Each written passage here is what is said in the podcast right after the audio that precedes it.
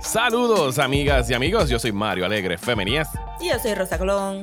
Y esto es Desmenuzando. Y hoy no somos dos, somos tres, porque tenemos el placer de tener de invitado. Es súper weird decir que está de invitado, porque ha sido nuestro co-host o yo he sido su co-host tantas veces, yo creo que nunca lo hemos tenido así como que de invitado y en realidad semi co-host en este caso porque va a bullchitear con nosotros. Eh, una de las voces más queridas de la esfera podcastera puertorriqueña y de la radio de Puerto Rico de la gente cool, por supuesto. Eh, el señor Ezequiel Rodríguez Andino. Saludos, Ezequiel. Hola, hola, gracias por, por tenerme. Eh, gracias por decirme cool. de nada, de nada. Ezequiel, eh, Rosa, dinos por qué Ezequiel está aquí hoy, si no vieron ya el título del episodio.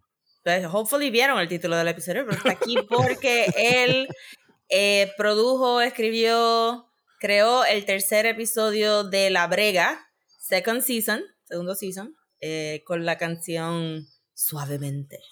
De Elvis Crespo. De Elvis Crespo. Del prócer Elvis Crespo. Y vamos a estar hablando, vamos a empezar a hablar ahorita de por qué de todas las canciones del cancionero puertorriqueño, como muy bien le preguntan en el episodio, Ezequiel escogió suavemente. Pero antes de eso, vamos a bullshitear. Así que cuéntanos, Rosa, ¿qué ha sido tu semana eh, para el bullshiteo? Pues pasó San Valentín y tuve mi Galentine eh, con las nenas de Lesinsu y pues fue un Shin Galentine. Nice. Porque vimos Shin Ultraman. Me encanta, de las este películas más románticas de los pasados años. Pues de verdad que sí, viste, había como que un poquito de química entre la burócrata en la oficina y el, eh, el, lo que luego resulta ser Ultraman. ¿Qué película más chévere? Yo no sé nada de Ultraman. Ajá. No he visto ni un solo viste Ultraman de chamaquita, nada de eso? ¿Lo daban en Telemundo? ¿No? Ok. ¿Lo daban en Telemundo? Sí, yo me acuerdo, digo, no sé si era Telemundo, pero yo me acuerdo haber visto Ultraman de chamaquito en algún canal local. No, a mí todos los tokusatsu, se me, me, pasaron por el lado. Este, pero como en la pandemia todavía he empezado a ver Kamen Rider, pues he visto un poquito de Kamen Rider y obviamente tuvimos el episodio de, de Japan, este Spider-Man. Ajá. Pero no había visto nada de Ultraman, so para mí todo era nuevo. So yo estaba simplemente letting it all wash over me. Este, es un buen origin story, porque es el origen de I mean, eran tres, tres películas.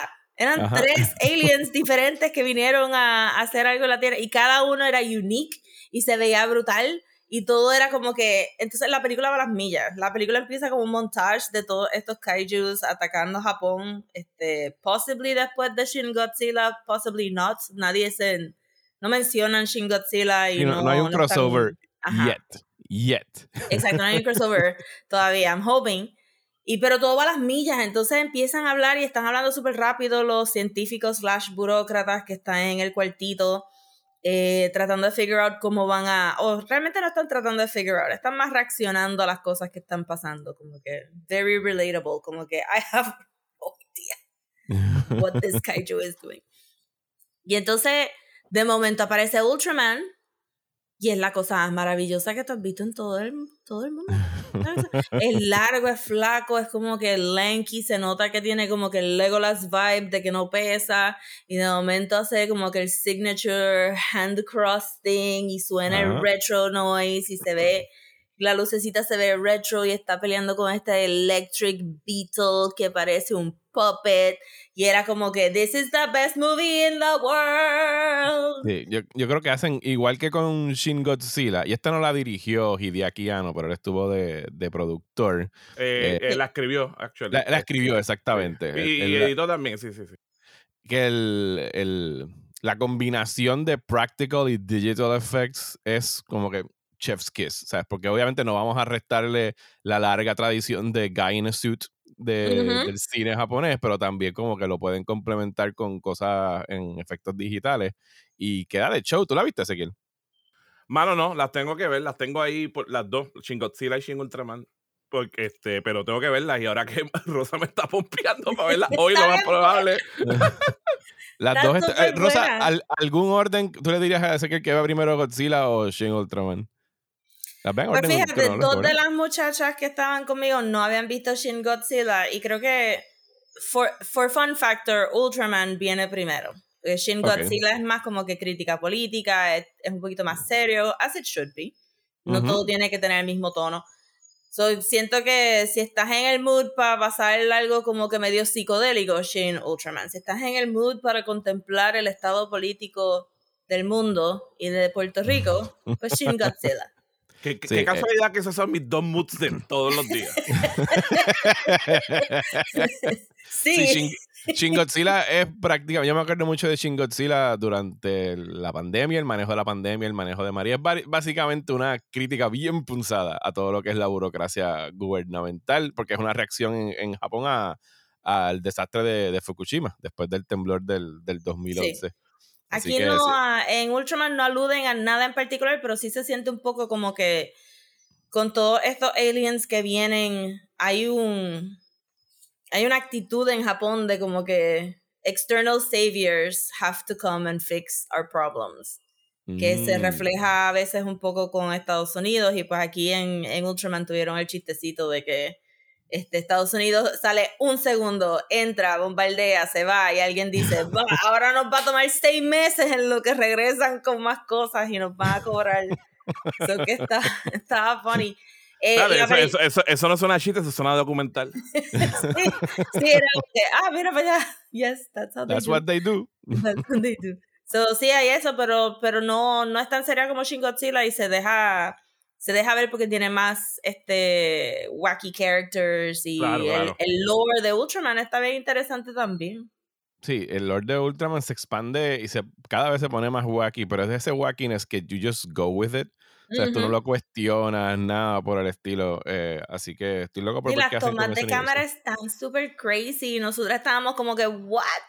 Este, entre medio de codos de la gente, debajo de sillas, este, todos, todas conversaciones frames solamente del torso, este, con la carita de alguien lejos hablando, y era como que esto es un manga, estamos leyendo aquí como que los crazy angles de un manga. Eso está bien buena, ¿verdad? Este, no puedo decir que está streaming en ningún lado. Está, no está para alquiler en VOD. O sea, si vas okay, a alguna plataforma That's como what I did. That's what I totally did. sí, sí. The, the, the, internet provides. The internet provides. ¿Qué más viste, Rosa? Pues lo único otro que vi fue que Shutter puso una película esta semana que se llama Attachment. Ajá. Este, ah, no la he visto. No he visto ni el póster. Es nueva de paquete. Cerré el IMDb, so no tengo nada de información. Eh, entonces, nada, vi el trailer y de momento fue como que, oh, this ticks all the boxes. It's gay, it's spooky y es sobre este Jewish mysticism. Let's go. So, all the boxes. All the boxes. Este, so es una película que es de esta muchacha que está en Denmark, no me sé los nombres. Eh, pero se encuentra con esta otra muchacha que es Jewish de Londres, and they hit it off, tienen este whirlwind romance, eh, pero se nota que hay un overbearing mom esperando a la nena en Londres. Un accidente pasa, tienen que regresar y la nena está como que a la merced de, de la mamá y su recuperación.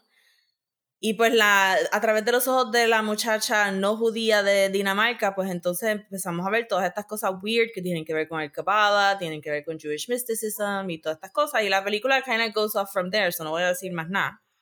Pero es spoopy when it has to be spoopy. Tiene chistecitos porque hay un, un tío, este orthodox Jewish uncle, que es bien funny en sus reacciones a todas las cosas que están pasando. este o sea, que es bien charming y pues hay un flip en la historia. It's really nice. Es cortita.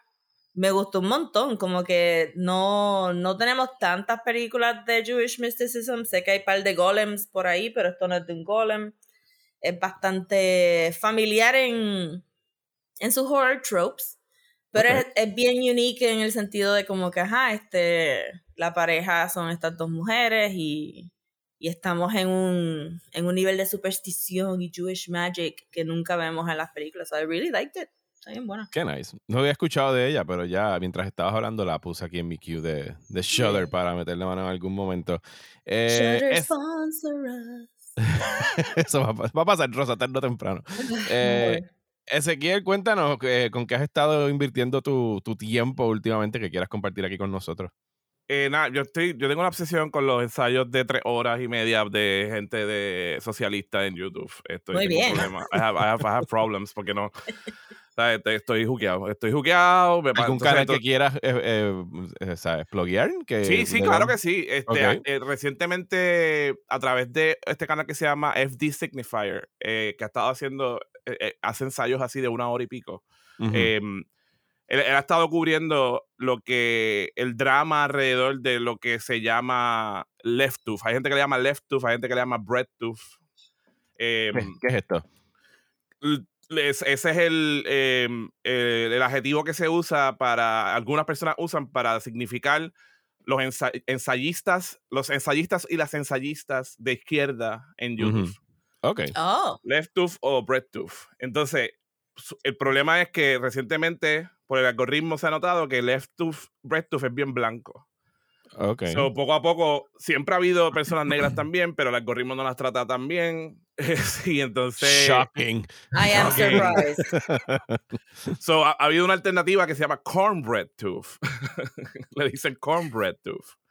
eh, que es el, ma- el, el, el, el YouTube de la más negro. Em, y FD Signifier ha estado hablando sobre eso precisamente en sus ensayos y ha causado drama. Y entonces recientemente hizo un, eh, un- otro ensayo sobre el drama en, en Left Tooth slash co- eh, Cornbread Tooth. Red Tooth.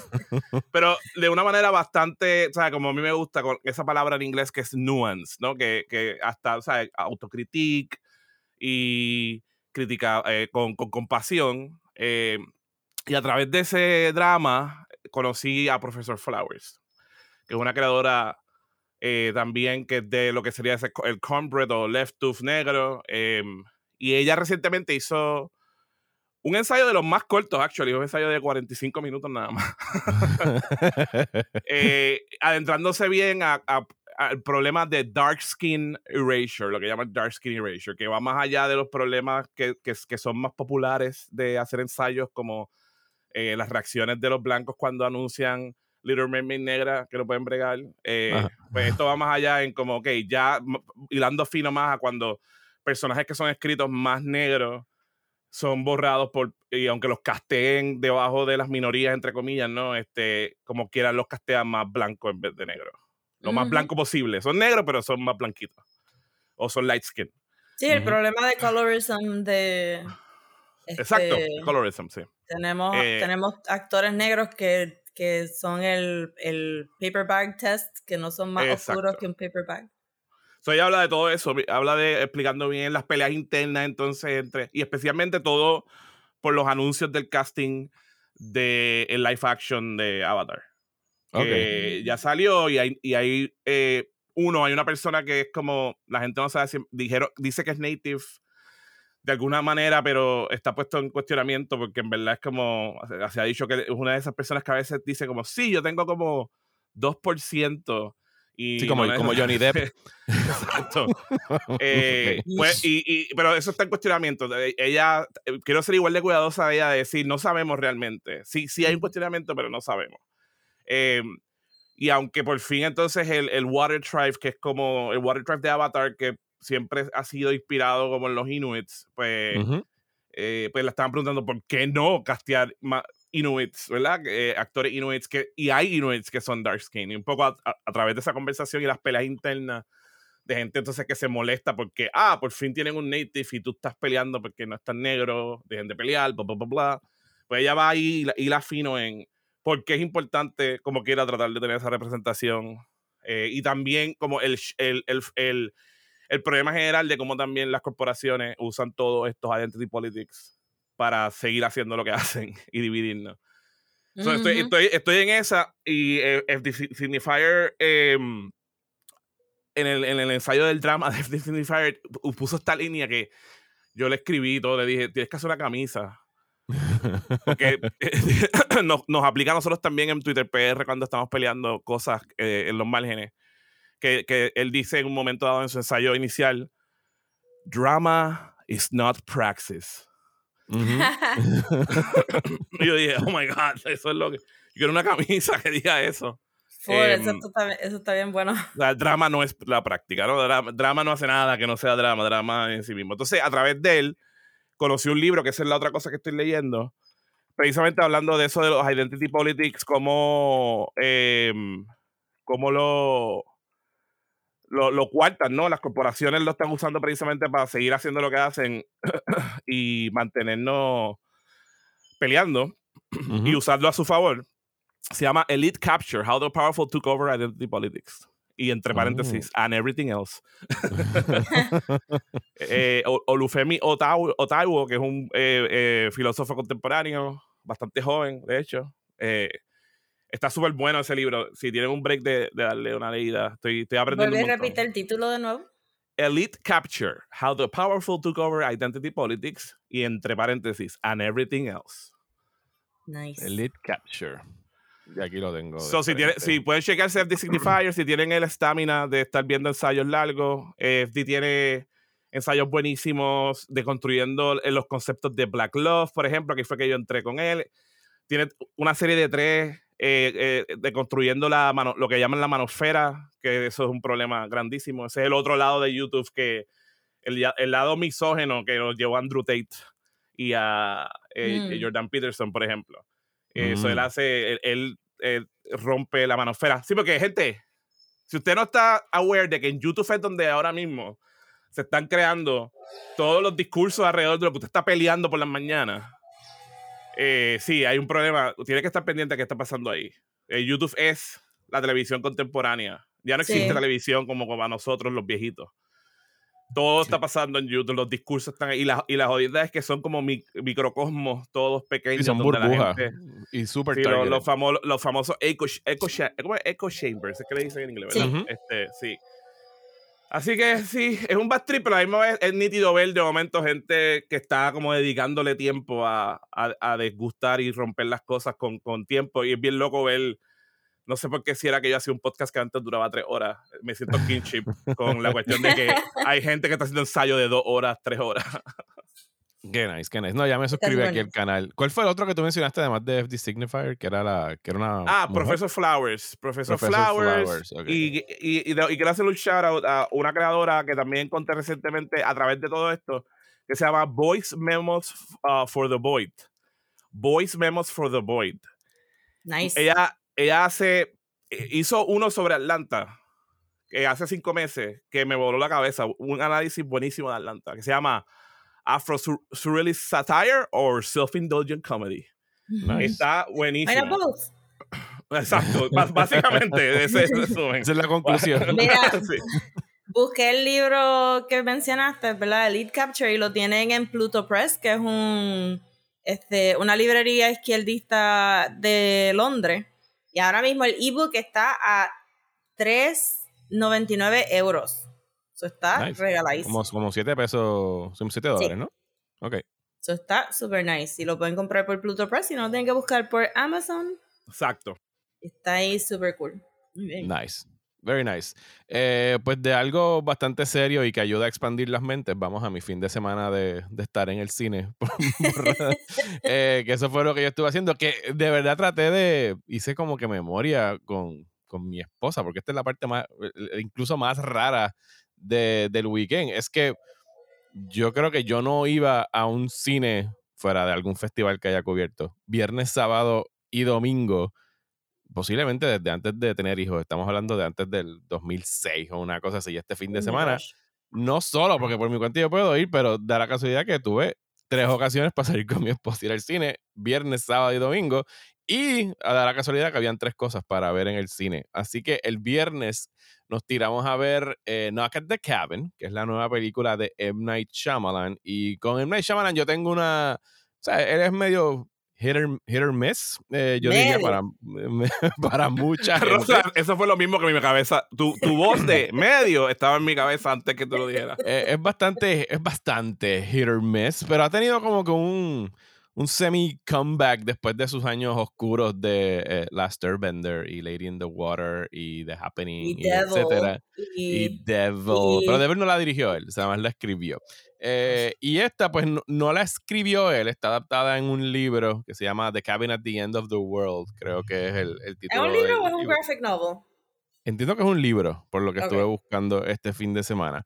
Eh, no quiero, o sea, yo fui al cine sin saber absolutamente nada de ella, yo no vi los trailers, solamente sabía que salía eh, Dave Bautista, así que no quiero spoil it for anyone, nada más voy a hablar de la premisa que está puesta en IMDb. Trata acerca de esta familia eh, son dos papás eh, homosexuales con su nena eh, y llegan estos cuatro strangers, entre ellos Dave Batista y Ron Weasley de Harry Potter, Rupert, Rupert Green de, de Harry Potter. Llegan, los secuestran en su casa y les dicen que tienen que hacer algo, tienen que hacer un sacrificio para detener The Coming Apocalypse. y en realidad la película está tomando prestado de todos los QAnons y los conspiracy theories y los Reddits y los 4chans y todas estas cosas donde la gente se congrega y se vuelven loquitos juntos. Eh, y en realidad el, el final no salí muy satisfecho de ella. Es M. Night Shyamalan. Sabemos que los finales it's, it's not his thing, no es su fort. Eh, y después me puse a buscar información y parece que él cambió el final de la novela. Eh, y cuando leí el final de la novela, no creo que hubiese estado satisfecho con ninguno de los dos. Así que parece que hay algo en, en la historia. Pero, o sea, M. Night Shyamalan es un tipo que yo miro mucho como director. Yo pienso que de verdad hay pocos directores tan buenos manejando la cámara como él. Su talón de Aquiles es eh, los libretos. Storytelling. storytelling. Eh, y es muy bueno con setup y es muy bueno. Es muy bueno con escribir en un post-it como que la premisa y dejar que otra persona la desarrolle. Como que tiene un buen, o sea, te, lo vende, pero desarrollarlo y llevar, llevarlo tu tu full extent, como que ahí es donde él, él se cae. Pero para mí, para mí siempre el falló de pensar que he was just too clever, porque siempre te chotea la película mucho antes del reveal natural que tendría la historia la, mejor que él hizo en ese sentido fue Six Sense. O sea, esa como fue la que le Ajá, salió porque se aguantó. perfectamente bien. Ajá. Porque de ahí para después, abajo era como que... Después he got drunk with power y dijo, ahora I'm gonna hacer twists every day. Todas las películas van a tener un twist y es como que su signature. Pero anyway. ¿Y cómo estaba la cinematografía? Porque yo vi Old, este, ¿verdad? Que lo hablé acá en el pulchiteo y es malísima, pero se ve bonita. No, esta se veía bonita también. sí, es el cinematógrafo que utiliza Robert Eggers, es el que retrató The Lighthouse y The Witch, o sea que tiene como que ah, este look bien claustrofóbico. Eh, está, está chévere, pero va a estar en, me imagino que en Peacock como en dos o tres semanas, así que la pueden ver ahí. No diría que tengan que tirarse el cine a verla. La otra que vi el sábado, esto fue un reestreno, nos, nos tiramos con, con los nenes a ver Titanic a las 8 de la noche en un cine en Montelledra que dije, esto es receta para caos. O sea, yo no sé por qué yo estoy haciendo esto. Yo ya no voy a los cines viernes y el viernes viendo Knock de Cabin eh, fue como que el test scenario de por qué no lo hago. O sea, gente que no se fucking calla. Hubo un cabrón al lado mío que estuvo hablando con la muchacha que llevó al cine toda la fucking película, de todo menos de la película. Eh, pero el sábado dije, bueno, esto se va a joder.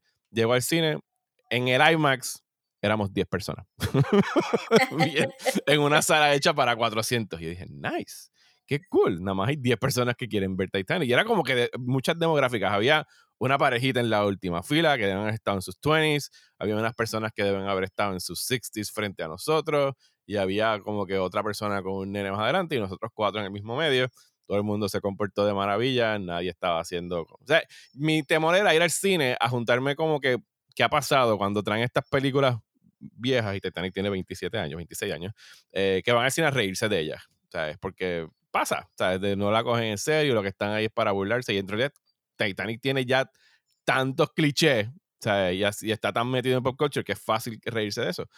Eh, y lo que me tripió mucho, además de que me gustó la película, siempre he pensado que es un excelente melodrama, ¿sabes? porque es un novelón, pero que salimos del cine y yo creo que Daniel eh, mi hijo de 15 años la había visto, creo que la vimos en algún momento durante el lockdown, eh, pero salió del cine dice, eh, diciendo como que a uno lo que se le olvida es que Titanic es a really fucking good time, ¿sabes? Como que es really good production, es a good movie. Por más que uno se los tripea y todas las citas ya uno se las burlas de ella y I'm the king of the world y el vacilón con la tabla y que Jack Dawson pudo haber cabido en la tabla al final, esa pendeja.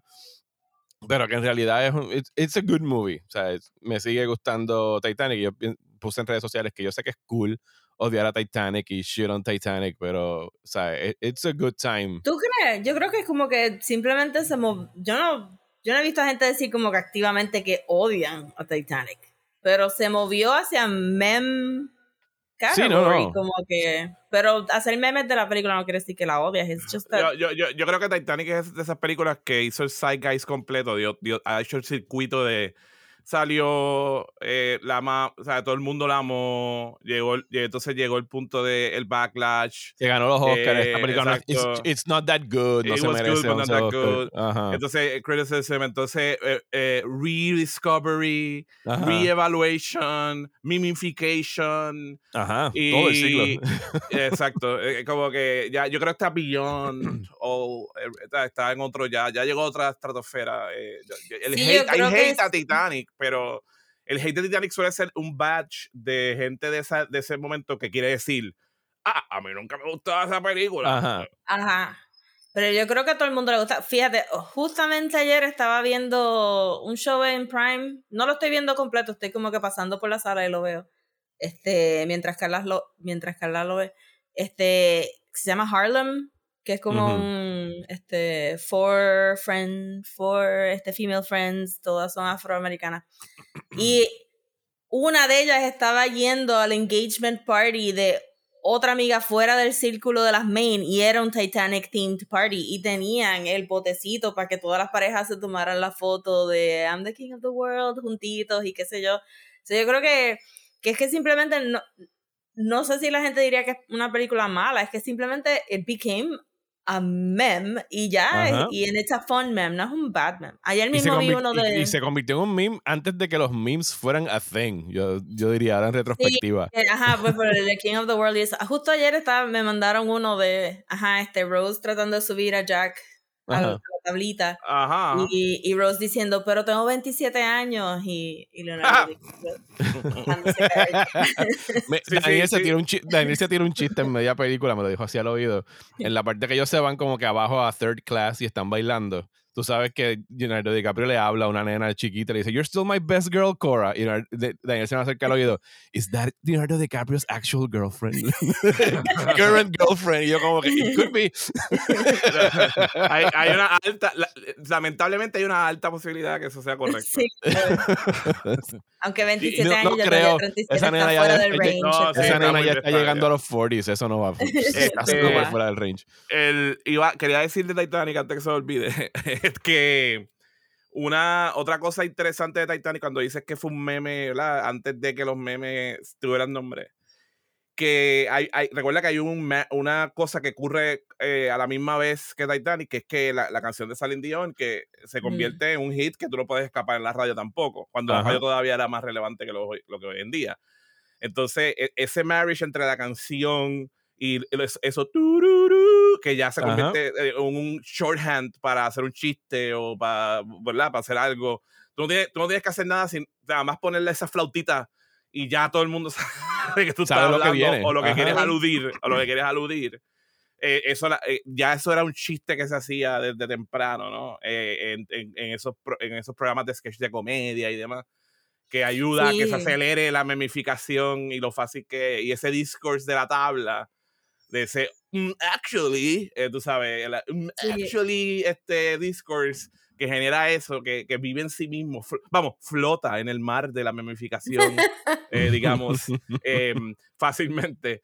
Es interesante. Y una, y, ah, voy a dar para atrás dos segundos porque quería, quería hacer. Yo, yo tampoco soy más fan de M. Night Sh- uh, Shyamalan. Ajá. o siempre tengo problemas en pronunciar su apellido. Este, disculpe. eh, pero, eh, a- a Devil's Advocate. Ajá. yo La- también en un momento dado pensaba que él era. La, la de No, quiero- quiero-. Quiero ser de. No, quiero ser. no, yo quiero ser Devil's Advocate de él. Ah, Ah. ok, yo ahí como que. yo- M. Night Shyam- yo no sé, M. Night tenía- Shyamalan dirigió él. y tuvo, no, yo pensaba que había tenido un, un rewrite del libreto o algo. yo estaba ahí como no, que, no. what a twist. No, no, yo, yo quiero ser Devil's Advocate de M. Night por dos segundos, aunque yo tampoco he sido la, la persona que. O sea, yo en verdad no, hace tiempo no veo sus películas porque estoy- no, me, no me encanta. Pero creo que también, y lo estoy pegando con Titanic por esto, que yo no, yo no creo que él estaba tan borracho de poder, él, aunque sí tenemos evidencia de que existe esa, esa posibilidad de, de estar borracho de poder por, por Lady in the Water. Pero vamos a, vamos a olvidarnos de Lady in the Water por dos segundos. yo, yo, yo- créeme, trato todos los días cuando me levanto. O sea, yo abro los ojos y yo, puñeta, Lady in the Water. Dios, o sea, y no- otro día a olvidar Lady A in the que- Water. a lo que voy es que yo creo que él en realidad siempre ha querido hacer sus peliculitas, ¿me entiendes? Eh, dentro de un marco. Y es eh, precisamente el cultural media alrededor que lo prop him up de una manera Mm. exagerada, ¿no? Como que él es una víctima de... Y si acaso se puso un poquito borracho de poderes porque, mano, cuando salió Six Sense, era como si la mitad de los críticos no hubieran visto la película nunca Sí. con, con los superlativos, ¿me entiendes? Y las cosas no estaban tan malas en el cine como para hacer. O sea, si, si, si Six Sense saliera hoy eh, dentro del cine comercial, yo creo que sí, los superlativos. Pero en aquel momento hay un montón de películas bien nítidas. Pero lo trataron como que.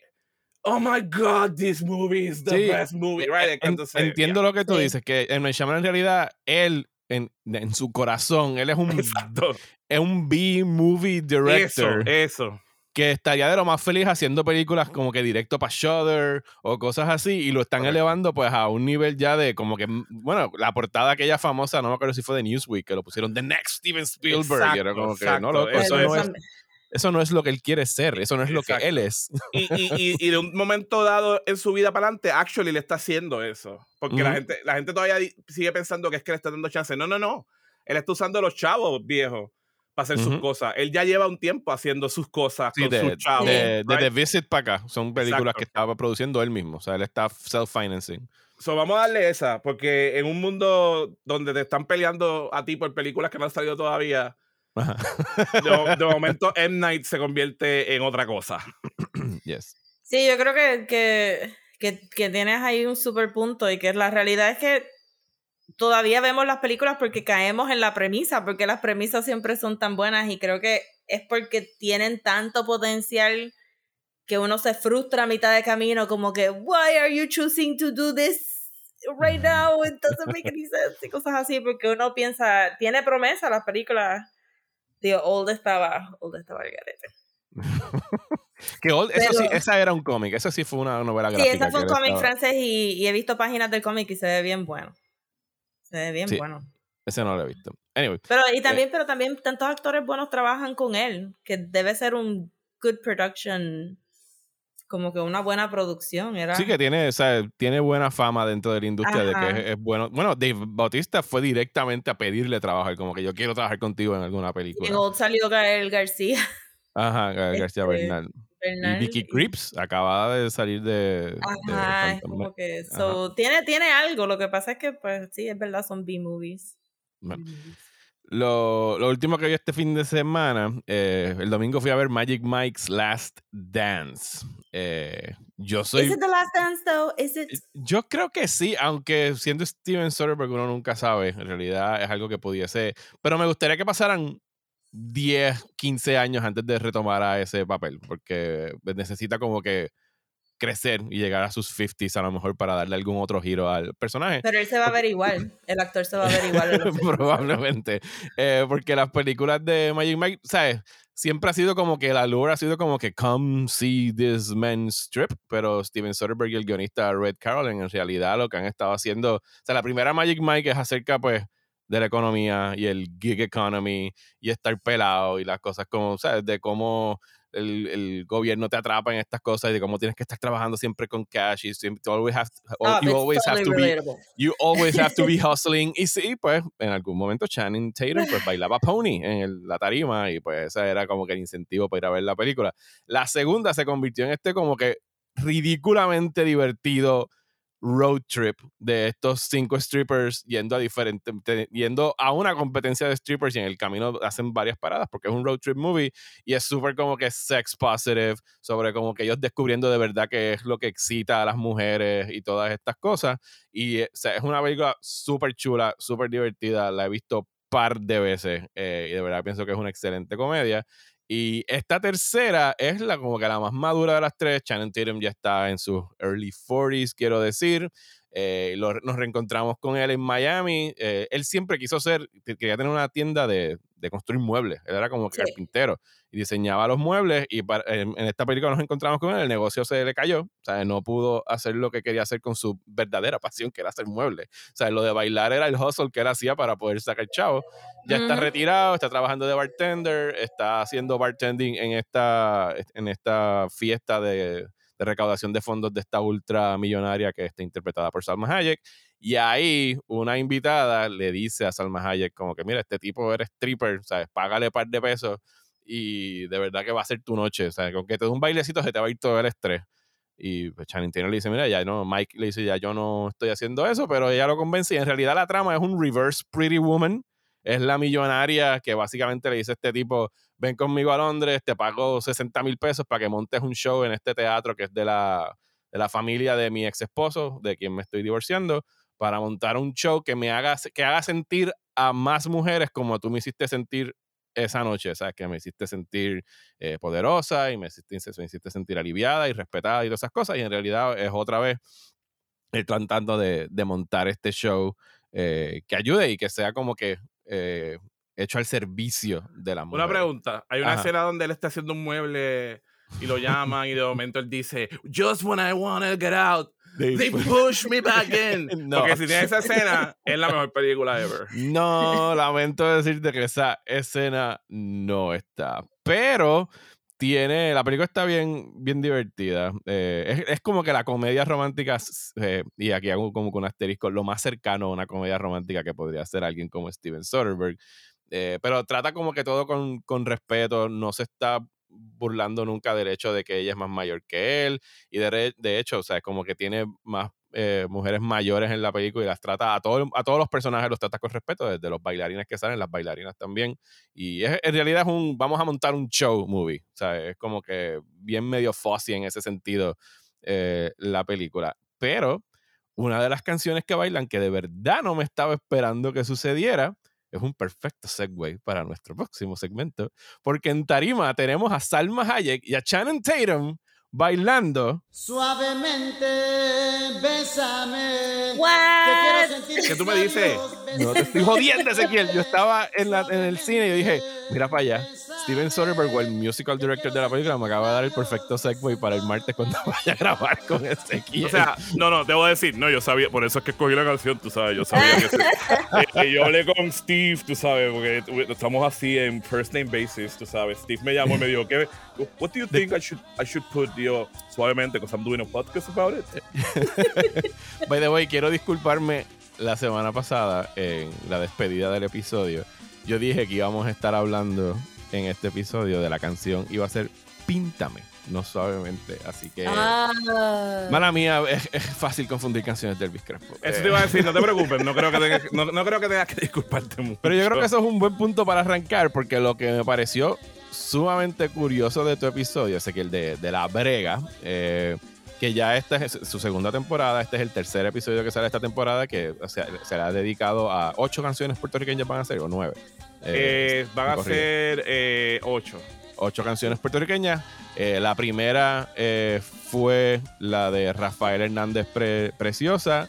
La segunda fue El Gran Varón, que fue interpretada por Willy Colón. Y en esos primeros episodios, ya sea porque se ha hablado mucho de, de, la letra y de que la compone. Y aquí en el tuyo de Píntame, básicamente la canción es un pie forzado para hablar de algo completamente distinto y de todo menos de su autor y su intérprete. Así que dime, como muy bien te pregunta eh, tu confitriona, que se me olvida su nombre ahora mismo, por favor, Alana. Alana Casanova, Burgess. Eh, ¿Por qué tú, que tuviste por años un programa de música, que estás súper empapado en música puertorriqueña, de todo el cancionero boricua, ¿por qué?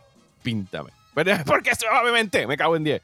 Sí, te iba a decir, te iba a decir, te iba a decir, lo hiciste, lo, hiciste otra vez, te iba a decir, lo hiciste otra vez y, lo hiciste de nuevo. Suavemente. Pero, está bien, o sea, no, eso es parte del punto. Eh, sí, o sea, esa, esa, fue la pregunta completa. Cuando nosotros empezamos a hacer la preproducción de La Brega, eh, y quiero que sepan que este tipo de podcast, es, esto lo empezamos a preproducir el año pasado, como en mayo. Esta temporada. sí, está, saliendo ahora y un poco así de behind the scenes, de como un podcast narrativo contemporáneo se trabaja. Pues sí, está saliendo ahora, pero esto se está trabajando desde mayo del año pasado. Y se, hace, se hizo un shortlist. Y el shortlist, eh, cuando Alana dijo, mira, yo estoy interesada en este season, hablar sobre Puerto Rico, pero a través de su música.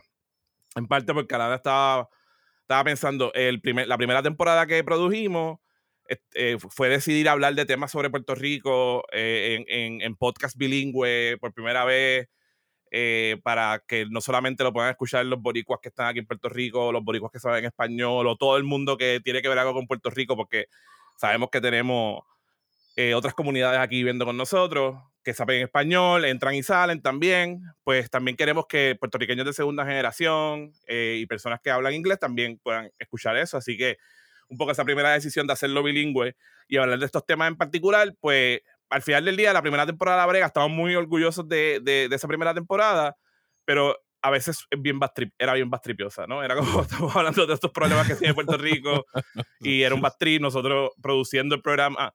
Eh, así como la gente a veces nos escribe, lloré, y hay, hay, lágrimas de pena y lágrimas de alegría, yo estaba llorando cada cinco segundos que estaba editando algo porque es difícil. Y un poco ya dice. Y echa para atrás un momentito y di cuál fue tu contribución de la Brega Season 1 para que la gente vaya conectando. Sí, eh, nosotros estamos. Eh, perdóname, discúlpame. Sí. Cortate esta parte que me fui. mi cerebro hizo short circuit. Relax aquí. So, sí, este, yo siempre he estado trabajando como lo que se conoce como un productor, eh, coproductor allá. Eh, en este tipo de, de podcasts, en realidad, todas y todos hacemos un montón de cosas pero producción significa desde ayudar en entrevistas, pre, las pre-entrevistas, ir a grabar cosas, montar, editar, cortar, eh, trabajar en los libretos. Eh, pero sí, eh, yo estaba produciendo en la primera temporada y sigo produciendo esta segunda temporada también, junto a un equipo maravilloso de gente. y. pero esta temporada por primera vez, pues escribí un, un, un episodio full, ¿no? Que es el que estamos hablando. Pero exacto, en esa primera temporada era como, todos estábamos haciendo como mil cosas. y, en, esa, en esa, esa, primera producción yo estuve siempre más behind the scenes, ¿no? Este, eh, detrás, detrás de bastidores. Eh, dirías, que, dirías que en esta segunda temporada, tras la experiencia de la primera, estaban como que más eh, enfocados y más organizados en, sus diferentes labores o es más o menos el mismo flow de la primera? No, sí, ahora somos más personas ahora, gracias a que la primera temporada tuvo buena difusión y salimos en listas y todo pues nos, nos, han dado más apoyo, que eso siempre es bueno, entonces tenemos más personas y ahora sí, aunque todo el mundo sigue haciendo muchas cosas porque es un grupo bien talentoso de gente que en realidad está bien, bien, le gusta el proyecto, así que todo el mundo siempre está haciendo más cosas de lo que tiene que estar haciendo y eso es bueno. Em, sí, somos más personas ahora. Pero entonces, ah, contestando la pregunta otra vez, era como que Alana estaba preocupada como, mm, a lo mejor es muy bad trip nosotros también tenemos un montón de cosas que son como bien pompeadoras de Puerto Rico. ¿Qué tal? Si un poco para bregar con eso, pues también hablamos de música, porque Puerto Rico es súper musical. Puerto Rico, el amigo Pepe Pesante siempre decía, cuando hacíamos frecuencia alterna, eh, en Puerto Rico tú vas a un árbol y lo mueves y, cae, y se cae un músico del árbol en vez de un mango o de un aguacate, vas a un músico de tantos músicos que hay. Y entonces por ahí que va la cosa. el, listado, créeme, el listado de canciones que, que, que, que se, se, empezó a, a correr en mayo era un montón de canciones. teníamos como 150 canciones, pero teníamos solamente 8 episodios y queríamos mm. tratar también de ser como, ok, no todo puede ser reggaetón, tenemos que tener un bolero, ¿me entiendes? estábamos tratando de que se representara en esos 8 la variedad inmensa que hay. hay en Puerto Rico se hace rock, se hace, obviamente, todo el mundo reggaetón, salsa, eh, sí, pero hay un montón de cosas más. Así que fue como esta cosa de decir, ok, cuán representativos queremos ser y siempre entonces ahí empezó a salir el merengue porque decíamos, ok, el merengue no se reconoce tanto como de Puerto Rico, pero tenemos una historia bien junta en el merengue y en los 90 el merengue era eh, el rey de la, de la radio, como hablamos en el episodio. Entonces, entre chiste y chiste, de momento dijimos, bueno, si vamos a hablar de merengue, vamos a hablar de Olga Tañón, porque yo siempre decía, Olga Tañón es nuestra Beyoncé en el sentido de que Olga Tañón estuvo en dos grupos de mujeres primero antes de irse. O sea, como tú puedas contar la historia de Olga como un Beyoncé standing, igual que Beyoncé primero estuvo en este grupo, Olga es la que rompe y así llena estadios. Eh, y queríamos tener representación de más mujeres también, pero entonces empieza a, venir esta idea, pero la gente fuera de Puerto Rico reconoce a Olga tanto como otras canciones y alguien dice, bueno, la canción que todo el mundo conoce para bien o para mal es suavemente. Y yo digo, hmm, you have a point. Steven Soderbergh la conoce. exacto. Eh, eh, eh, exacto. Y ahora Steven la, Magic Mike la conoce. Y decimos como, ¿sabes qué? Vamos, actually sí, como actually sí. pero claro, esa canción es problemática porque Elvis Crespo es problemático. Exacto. Eh, pero ahí es que empezamos a hablar, oye, sí, porque detrás de la canción, o sea, detrás de que suavemente haya sido el éxito que fue, hay esta historia que no se cuenta mucho sobre por qué suavemente llegó ahí. O sea, por qué suavemente pudo ser ese, ese palo que todavía se usa, que Anthony Hopkins lo baila en un meme en Instagram. Y que como ahora tú me acabas de decir en este podcast, Steve Soderbergh está usando en la tercera Magic Mike, right? Es como, pues eh, quizás esa es la mejor canción de punto de entrada, ¿no? Para hablar de esto. Y, por eso pues pasa lo que tú dices, ¿no? Como que en verdad no nos interesa tanto suavemente por irnos adentro de su letra y de, su producción, aunque tiene, tiene su valor, ¿eh? eh más, más, nos interesaba como este pie forzado para poder hablar de lo que hablamos en el episodio. Pues me parece bien gracioso que hayas dicho lo del cambio de tono del Season 1 al Season 2 de La Brega, porque a mí me gustó mucho el primer Season y encontré que, que al, principio cuando lo anunciaron yo estaba como un poquito escéptico de qué era lo que iban a hablar, porque uno tampoco, ajá, no quieres que, que sean super negative, pero no quieren que sean super positive también, pero siento que como que ese primer episodio hablando de la urbanización. Los hoyos. Eh, bueno, el primer episodio del primer season son los hoyos, pero el, el otro es que tú dices ah. es Levitown. Levitown, sí. Algo como el podcast de Levitown estaba bien genial porque uno escucha Levitown todo el tiempo, pero realmente no sabe, no sabe nada. Y este, ¿verdad? Y había saca, había un The Dollop que también habló de los Levitowns de Estados Unidos. O hubo como que mucho, de momento aprendí demasiado de Levitown. Eh, pero entonces en este segundo season me ha gustado los tres episodios, pero tengo que decir que, y no estoy lambiendo ojo, but I could lamber But el tuyo me ha gustado más que los otros dos porque no está sugarcoating eh, el tema serio eh, a través de, ¿verdad? Tú dices que suavemente es como que este bubblegum super sweet y saccharine, pero tú lo llevas a este tema bien serio que es la xenofobia en contra de las personas dominicanas en Puerto Rico, pero no lo haces de una manera que es un downer, dañando el tono del episodio, que es bien fun, pero sí lo haces bien informativo y bien introspectivo y me gustó, me el tuyo ha sido el favorito de los tres hasta ahora. Ah, gracias por eso. Este, sí, e, esa era la idea siempre con todo esta temporada, de, de hacer ese shift tonal donde sí hay celebración, pero sí entramos a estos temas más, eh, como quiera, seguimos entrando a temas que pueden ser, ¿verdad? Como más profundos. Eh, y, y, sí, esa era la intención de Alana desde el principio. Cuando Alana empezó a, a, pensar esto de la brega, era precisamente para hacer eso que tú dices, este, Rosa, de, bueno, de Puerto Rico hay que hablar, pero no se puede hablar eh, solamente desde la celebración y tampoco se puede hablar desde el caos, ¿no? Porque Puerto Rico es más complejo que eso. Puerto Rico, la complejidad de Puerto Rico es eso. Nosotros estamos todo el tiempo bandeándonos. Y por eso es que al final se decidió por ese nombre de la brega, porque creemos que eh, es la frase eh, boricua que quizás está ya más en desuso, es más de nosotros, de la generación anterior de nosotros y nosotros. Eh, y a lo mejor ya hay una nueva, un nuevo término que están haciendo con, con la gente joven, pero era el que retrataba mejor el Yo he escuchado el struggling, el struggling. Sí, y la, y la brega es struggle también. Sí, exacto, entonces, exacto, esa apropiación de que ya, ya, quizás no hay tanto tanta apropiación que cada vez más difícil, eso ya se está convirtiendo solamente en el struggle, en el struggle which is sad, pero bueno, el punto es que Eh, sí, e, ese es el, el tightrope, ¿no? Que, que, se trata de caminar en cada episodio.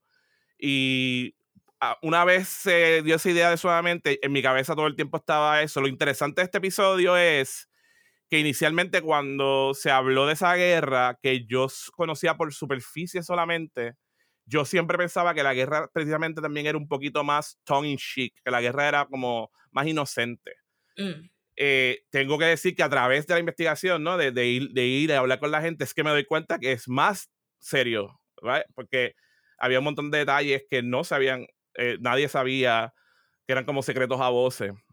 Y especialmente yo que llevo tantos años bregando con música, yo no sabía de la existencia de la Federación de Músicos. Y la, la, historia de la... mente. Sí, lo de las. Ah, eh, cuando yo escuché lo de la Federación de Músicos, y si no han escuchado el episodio, sé que el paren ahora, vayan, escuchen y regresen a la conversación.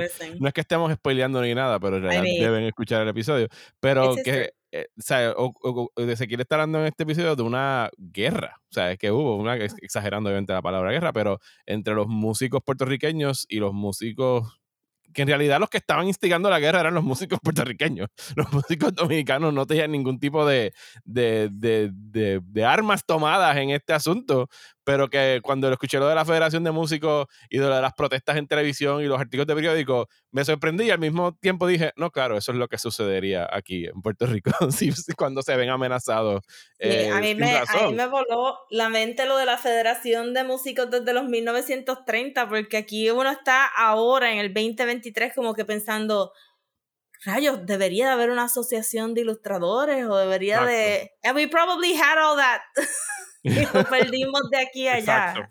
Exacto. esa, parte a mí me voló la cabeza también cuando lo fui descubriendo, porque era como. Y de, y de momento te das cuenta que sí lo sabía, pero. Eh, o sea, como en the back of your mind sabías y lo habías escuchado antes, pero como que no te habías dado cuenta. Esa, ese mismo conundrum que tú dices, yo bregando con tantos músicos que siempre decían, contra, aquí debería haber como una unión de músicos, y es como, había una unión de músicos. Ajá. Eh, eh, pero entonces, como la unión también, una vez está conformada, eh, se, por ejemplo, cosas que no pude, como el episodio se concentraba en una cosa, pero cosas que descubrí interesantes sobre la federación, es que inicialmente la federación se crea porque los hoteles eh, hacían contratos bien jodidos con los músicos y los músicos mm. ahí se quieren defender con los hoteles. Los hoteles, por ejemplo, tenían a veces grupos, agrupaciones eh, que eran completamente negras y no podían entrar por la entrada principal, tenían que entrar por la cocina. Of course. Eh, y le pagaban, como que literalmente Cortijo y su combo era de las más importantes y ellos tenían literalmente que entrar por la cocina, no los querían dejar entrar por frente, porque eran negros. Pero en Puerto Rico no hay racismo. No, no, exacto. Sí, Somos tres razas, eso es lo que Ela nos dijo.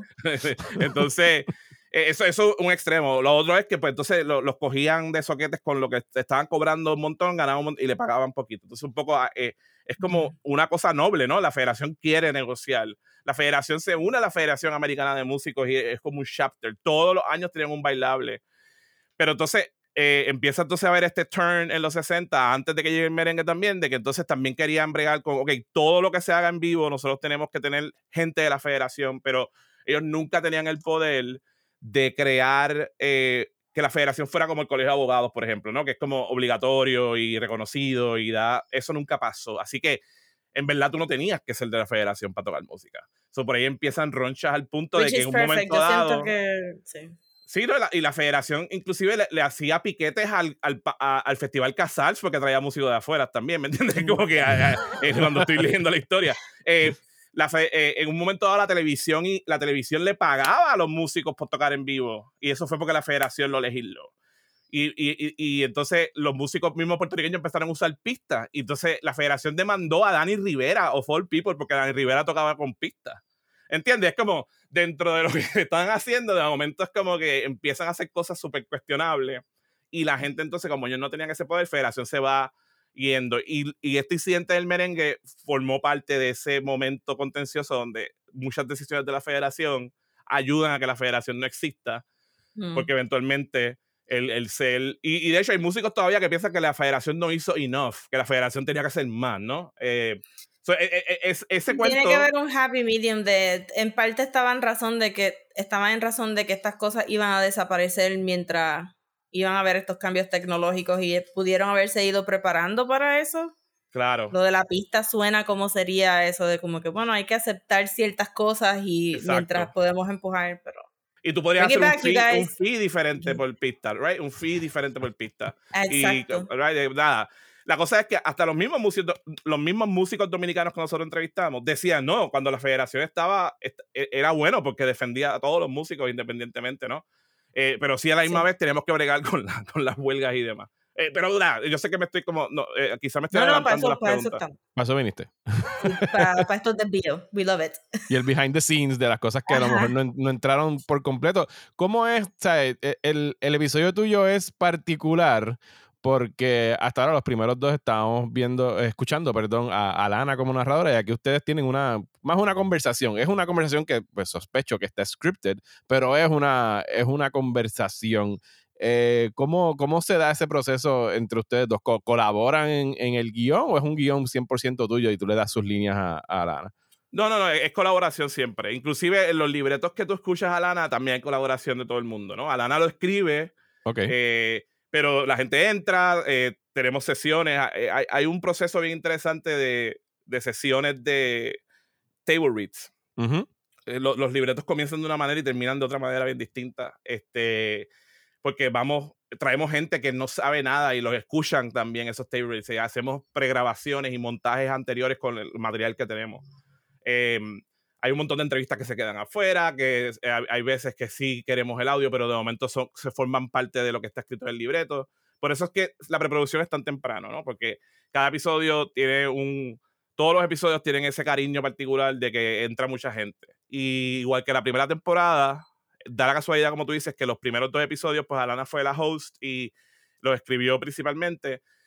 El mío es el primero de a los colaboradores que entran ahora. El próximo que viene, que es el jueves, eh, a, time of recording, como dicen en YouTube, a time of recording va a ser el jueves 16, que sería eh, jueves 16 de febrero, si están escuchando esto en el futuro, jueves 16 de febrero de 2023.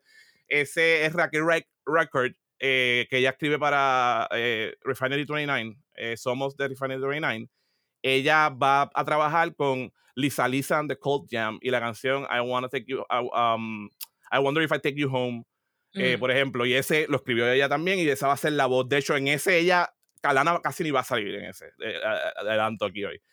entonces, el próximo que sigue es Las Caras Lindas y Bárbara Badía Resach va a ser ahí la, la, la, la, que lleva ese tema y es como una exploración de Tite Curetti y la canción Las Caras Lindas y precisamente lo que estamos hablando, esa concepción de la triada de que somos supuestamente esta cosa diferente, pero en verdad somos otra cosa. Em, después tenemos a Joel Cintrón Arbacetti con Vamos pa' Plaza, una exploración de Plaza de las Américas.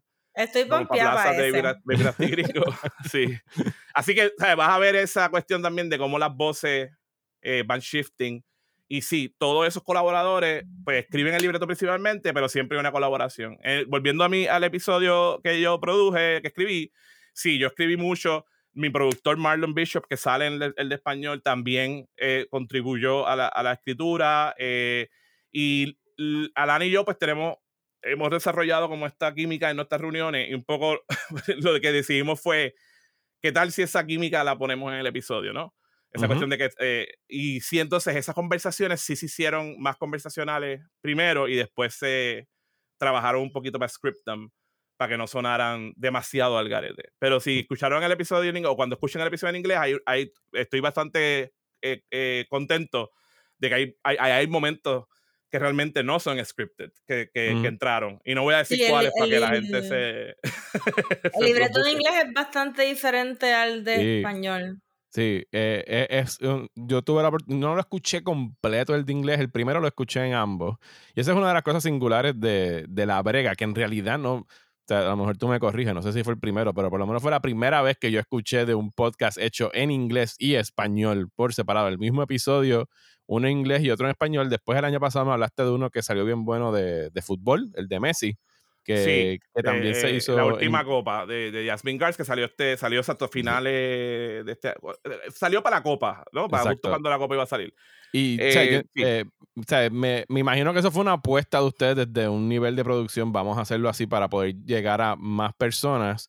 Cuando viene esta segunda temporada, y obviamente estas son cosas internas de ustedes que no espero que revele aquí, pero me imagino que vieron los números, vieron los downloads, dijeron, ¿de verdad estamos teniendo la, misma respuesta en ambos idiomas o llegó un punto donde dijeron, a lo mejor nos tenemos que enfocar solo en, en uno de los dos. Eh, no, te, soy sincero que realmente esto fue, en la primera temporada fue literalmente, tenemos que hacerlo en español e inglés, no nos importan los números. Es como si, eh, porque pues Alana, Alana está en Nueva York y Alana, ¿verdad? Este, y nosotros estamos acá, yo estoy acá y otra parte del grupo está acá y un poco siempre pensando esa, en la inclusión es como imposible que hagamos un podcast de Puerto Rico con gente que está en Nueva York, con gente que está en Chicago, con gente que está en Puerto Rico y no contemplemos a esas puertorriqueñas y esos puertorriqueños de segunda y tercera generación.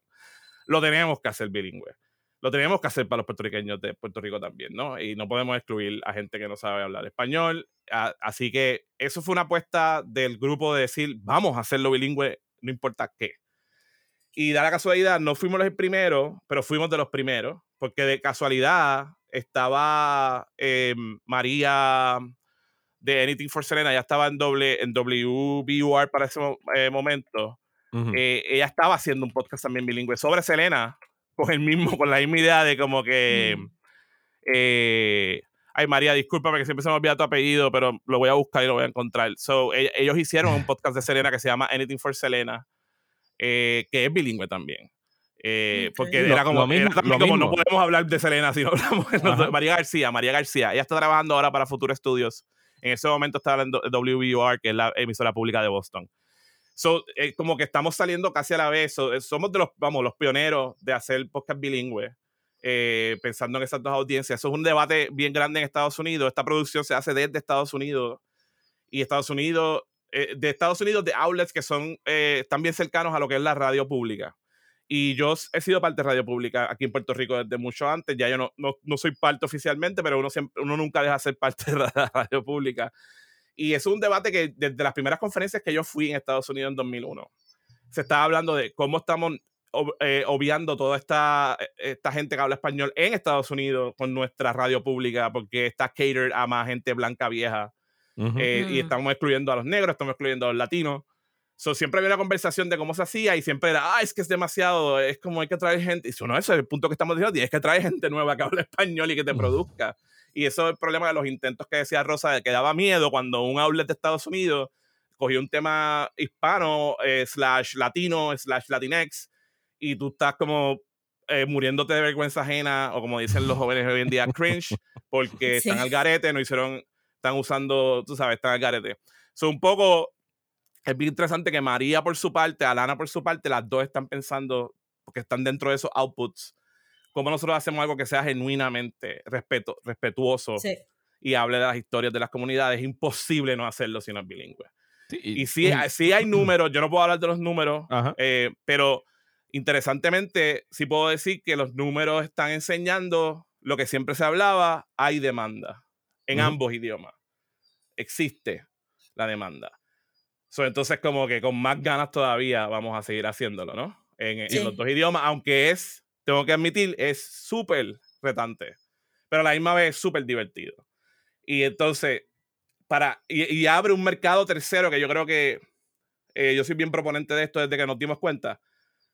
Hay gente bilingüe como nosotros, que de momento tiene la oportunidad de escuchar los dos episodios y ahí se van a dar cuenta de, de, los cambios que hay que hacer a veces. Porque, sí, del slang, de, de, las expresiones, de, en este mismo episodio. O sea, yo hice el ejercicio de escuchar, no pude escuchar el de inglés completo, pero más o menos la mitad, las conversaciones y los contextos y las cosas que incluso usan en ejemplo y hasta los chistes tienen que, que cambiar de, un idioma al otro. Sí. A mí lo que me gustó de... Yo, yo escuché el primer season completo en español y iba a ser lo mismo en este. Pero lo que me gustó de, de tu episodio en inglés es que la manera que la persona está hablando en español, entonces tú vienes y traduces en el momento lo que está diciendo por encima de la voz de, de, la entrevista, pero lo haces de una manera bien personal, como si tú estuvieras en la conversación entre los tres y paras y dices, no, no, lo que él está diciendo es esto y esto y esto y esto. No es una voz formal que viene a, ¿sabes? Como que a decir exactamente lo que le está diciendo. Tú estás sintetizando lo que le está diciendo, además de traducir. Eso que lo hace más informal y lo hace más fun. Y eso es un estilo, eh, estilo a propósito también. A nosotros no nos gusta hablarle por encima a la gente. Y eso es algo que está pasando también en, en, en, otros, en otros podcasts que son un solo idioma como quiera. En los narrativos. Es un trend que es bien positivo. De la cuestión de no de respetar la voz de la persona y no hablarle por encima. Porque antes eh, eh, siempre era, ponías un cantito de la voz en, en, en on, ¿verdad? De, eh, el principio y venía una voz, como dice Rosa, formal de traductor. Y a veces ah, cometían el error de ponerle un acento que which was vergüenza ajena.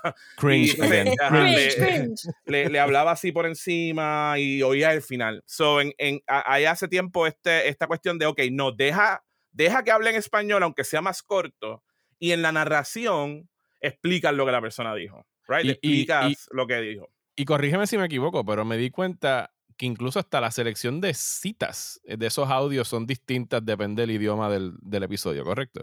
Sí, a veces logramos que las citas sean bastante parecidas, porque esa es la otra cosa, por cuestiones de ética hacemos las entrevistas cuando podemos en los dos idiomas. eh, porque no es que queremos que la gente repita lo que dijo, es como estamos hablando en este idioma, ahora te vamos a preguntar de nuevo y dime, y dime lo que piensas. Y esas entrevistas suelen ser separadas de tiempo también, no se hacen en el, o sea, como primero te hablo en oh, español y después te llamo como dentro de una semana, bueno, en verdad, por la producción a veces son meses después, por, lo que te digo, ¿no? Hacemos la, porque eh, hay una decisión que se toma behind the scenes. Este episodio, eh, ¿cómo lo vamos a empezar? ¿En inglés o en español? Por ejemplo, los episodios de Alana casi siempre ella se siente más cómoda en inglés, ella los empieza en inglés, o el primer episodio se hace en inglés, y luego hacemos lo que nosotros llamamos adaptación realmente. Es una adaptación, es traducción, pero es una adaptación. Pero eso lo hace una vez el episodio en un idioma está hecho. Eh, el episodio empieza en un idioma y se trata de hacer ese episodio en ese idioma primero en términos de libreto. Tener todo el libreto y todas las entrevistas y más o menos toda la cuestión, ok, esto sí es lo que va y ahora vamos a hacer la adaptación. Se le envía a la persona que va. el tiempo haciendo cosas extra en los dos idiomas. Exactamente. Entonces, una vez tenemos eso, ahí, por ejemplo, vamos a usar el ejemplo Preciosa, que, que es el primero. Anana escribió Preciosa en inglés. Una vez ya está, estamos todos de acuerdo, esto es lo que va. Anana me lo envía, yo me siento y empiezo a, traducir su, su, su texto. Y como se dan cuenta, también yo estoy buscando esto en español no diríamos esto, en, en, español puertorriqueño específicamente no diríamos esto, diríamos esto, diríamos, eh, y vamos creando frases específicas al español puertorriqueño. Y entonces miramos las entrevistas. ¿Cuántas entrevistas fueron en inglés? ¿Esta persona sabe hablar español también? Ok, vamos a llamar a esta persona ahora, esta semana. Y ahí que la producción, no, yo llamo a la persona. O Alana la llama de nuevo, right? alguien se determina, vas a hacerle estas preguntas para, que son las preguntas que se contestaron. Porque la, la, entrevista inicial, a lo mejor hablaron de un montón de cosas y duró dos horas. right? la, esta segunda entrevista en el otro idioma, pues va a ser más concentrada, directa, las preguntas específicas. Y entonces mm. sacas esos audios, buscas las cosas que se parecen y se asemejan. Si la persona dijo otra cosa diferente, te das cuenta, ah, esto es lo que va. Y eso es lo que va a cambiar entonces en el libreto en español, porque ese punto está bien interesante y vamos a ponerlo en español. Eh, y lo mismo pasa al revés con el, mío de merengue, lo mismo. El mío fue al revés. Yo, yo quería empezarlo en inglés porque ayuda a veces empezarlo en inglés, pero yo no pude. Yo llevo años aquí en Puerto Rico y empecé, literalmente quería empezarlo en inglés y literalmente cuando empecé a escribir, empecé a escribir en español. Y lo terminé en español. Entonces ese fue al revés. Todo está en español, entonces yo le envié el mío de español a Lana. A Lana empezó a traducirlo en inglés, ¿right? Y ahí te, digo la colaboración total, ¿no? Y ahí es que tú ves que, ok, ¿cómo este, este chiste en verdad funciona en, en inglés? No, vamos a buscar. Hay, hay, una hay frases que yo digo que no tienen sentido en inglés, o no va. ¿Qué otra cosa puede existir? ¿Quién, ok, ¿quién, habló, ¿quién puede hablar inglés o español? Vamos ahora a entrevistar a esa persona. Eh, no, ah, la mayoría se queda en español como quiera, así que hay que hacer esas traducciones de poner cantitos y nosotros explicarlo en el libreto. Y ahí están los cambios. So, eso también a nosotros nos sorprendió un montón cuánta gente nos escribía. Escuché los dos y se daban cuenta de esas diferencias, ¿no? Y hablaban sobre qué interesante esas diferencias. Ay, qué chévere que dijeron esto acá y por lo menos está constatado, aunque no está en español. So, se complementan. Si, si, si les gustó un episodio, yo les digo, y si son bilingües, eh, no es porque yo trabaje aquí, yo creo que lo pueden hacer en cualquier, cualquier otro podcast que haga esto, que intente esto, desen esa oportunidad de que si son bilingües, escuchen la otra versión.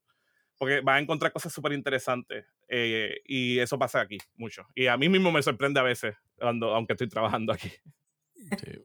Y yo pienso que, el, el, que se esté dando esto en momentos cuando vemos en televisión captions como singing in non-English y que la, eh, y de hecho, ahorita que se estaba hablando al principio de cómo la brega te toca temas serios, pero lo, o sea, al mismo tiempo esta temporada está tratando de partir desde un lugar de la música y vimos hace dos o tres meses al mismo Bad Bunny sacando el video de, del apagón con este party bien puta por dos minutos y de repente interrumpimos esta programación para traerte un mini documental de 15 minutos sobre cómo el gobierno local y eh, federal nos está clavando aquí en, el país, algo que tiene que haber tenido una exposición cabrona. Y este de la brega, el hecho de que lo estén haciendo en los, en los dos idiomas y que estén tocando temas como hicieron en el segundo episodio de la persecución contra las personas eh, trans. Aquí tenemos la xenofobia, que de hecho me vi muy identificado, como muy bien tú haces esa reflexión de que yo recuerdo haber hecho chistes de dominicanos cuando estaba en escuela elemental y, eh, y en la high. A mí me hizo pensar cuán ubiquitous eran esos chistes que. Porque de momento lo dijiste y yo, diache, de verdad, yo no he escuchado a nadie hace años este tirarse algo así, porque sería como que. Y que, fue algo, y que fue algo que en estos tiempos donde de political correctness, yo pienso que fue algo que desapareció como que orgánica o generacionalmente, simplemente un día dijo, mira, eso mm. está mal, no lo vamos a hacer y ya, sino que no fue parte de un movimiento que se estaba dando, sino que yo entiendo que en algún momento la gente, mira, esto está mal, debemos dejar de estar haciendo estos chistes. Sí, definitivo generacional. Sí, porque de verdad... Digo, este ha, habido activismo que no es mm. online, ¿no? Terminally online, como dicen ahora. Hubo activismo que fue bien importante eh, de, de, de, precisamente la diáspora dominicana aquí y, y los dominicos boricua donde empezaron conscientemente a decir, hey, esto no está bien, ¿no? Eh, pero no fue en esta, en esta época de la memificación y quizás no se sienta así. Pero gente peleó mucho para que esto... Y no se ha desaparecido la xenofobia. Eso no, es que se, ganamos la guerra contra la xenofobia, eh, todavía existe, todavía hay graffiti. Yo, yo, de hecho, yo, eh, cuando el episodio salió, yo mencioné en el episodio un momento sobre grafitis que decían dominicanos fuera. Un compañero periodista escuchó el episodio y me, me mandó, me dijo, mira lo que yo vi en Santurce hace un mes, había un, otro que no decía eso, pero era un graffiti antidominicano todavía, que no era viejo, era reciente. Entonces, sí, no, y, y, obviamente el desplazamiento de la gentrificación que ha habido en Santurce, los primeros que afectó fue a la comunidad dominicana. Todo lo de la calle Serra que se, eh, eh, se veía desde una manera primero como la gente que ha mantenido Santurce históricamente son los dominicanos. Y de momento cuando hubo ese boom de, ay, estamos rescatando a Santurce, era súper eh, eh, falta de respeto porque hay, en Santurce vive gente hace años. Eh, de hecho, interesante que mencione el video de Bad Bunny también, porque el video de Bad Bunny a mí me sorprendió cuando lo vi, el documental, cuando Bianca empieza, la primera persona que ella entrevista tiene acento dominicano. Pero me encantó siempre el documental que el documental y ella, el documental y ella la identificaran, la identificaban como boricua todo el tiempo. Y eh, eh, fue bien interesante ver eso mientras estaba produciendo este podcast, porque eso es lo que estábamos diciendo también, lo que dice Jackie Lera al final del podcast, que se siente que es de aquí. Eh, eso era como que, ah, ok, vamos en el buen camino con el podcast, porque si ya se está haciendo eso de, de, incluir a esta persona que vive en Puerto Rico, que, lleva, que la están desplazando, y esa son la gente que primero coge el desplazo, exacto. ¿Hasta, ¿Hasta cuándo uno va a ¿verdad? A poner esa línea de como que, sí, sí, ya tú eres la segunda generación en este, y una este línea, país, pero y, es una línea ficticia, que es un poco lo que terminamos hablando en el episodio. Siempre, desde los, desde los indios, entre comillas, ¿no? Desde, desde ha habido eh, comunicación, la gente siempre aquí, no los taínos, aquí había indios caribes también, taínos estaban en República, o sea, aquí había trade entre todas nuestras islas porque estamos una al lado de la otra. Sí, todo eso, es así es parte de mantenernos separados, este, porque estamos tan cerca, como que no, no se supone que nos veamos como vecinos, se supone que nos veamos como extraños, a pesar de que podemos coger un ferry de 45 minutos. como decía, hay, un momento en el episodio que me da mucha gracia, la gente lo dice, tú pides una Coca-Cola y todavía la Coca-Cola tiene hielo cuando llegas a, la, la pides en San Juan y todavía te estás bebiendo la Coca-Cola, no te la terminas en lo que llegas a, Santo Domingo.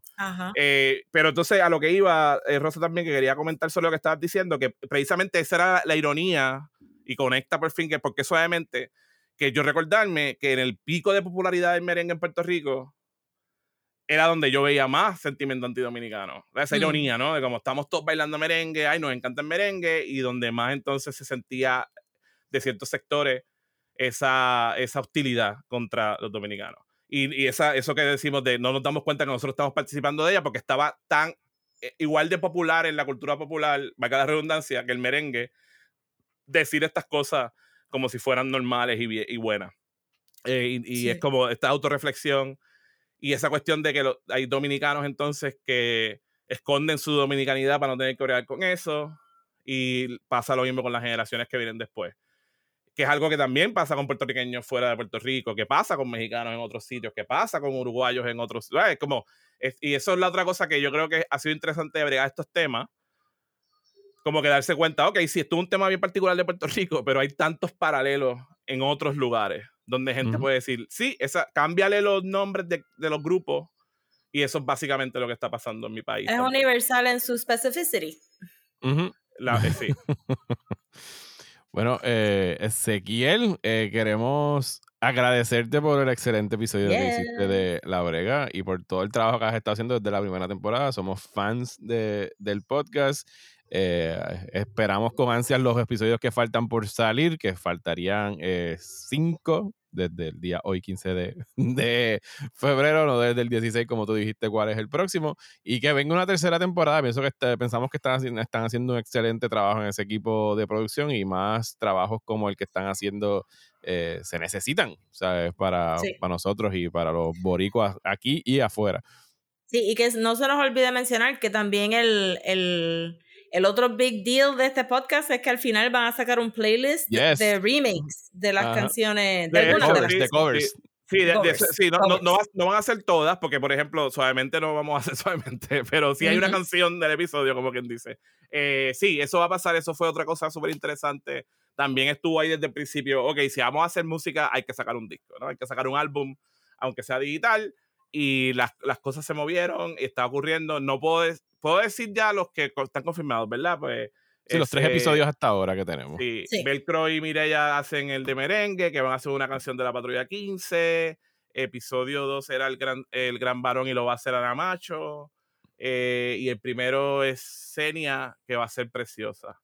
Eh, esos son los No puedo decir los otros porque tienen que ustedes escucharlo y enterarse. Eh, pero yo puedo decir que he escuchado los covers ya. Y gente, Eh, yo, yo, tuve, yo tuve la oportunidad de estar en frecuencia muchos años. Nosotros llegamos a hacer también compilados así, locura. Con Puerto Rico Indie la locura que ella de hacer los covers de Ricky Martin, eh, que todavía está por ahí dando vueltas. Eh, este saludo a Alfredo Richner. Eso es un poco también como volver a hacer esto, pero un poquito más a grande escala.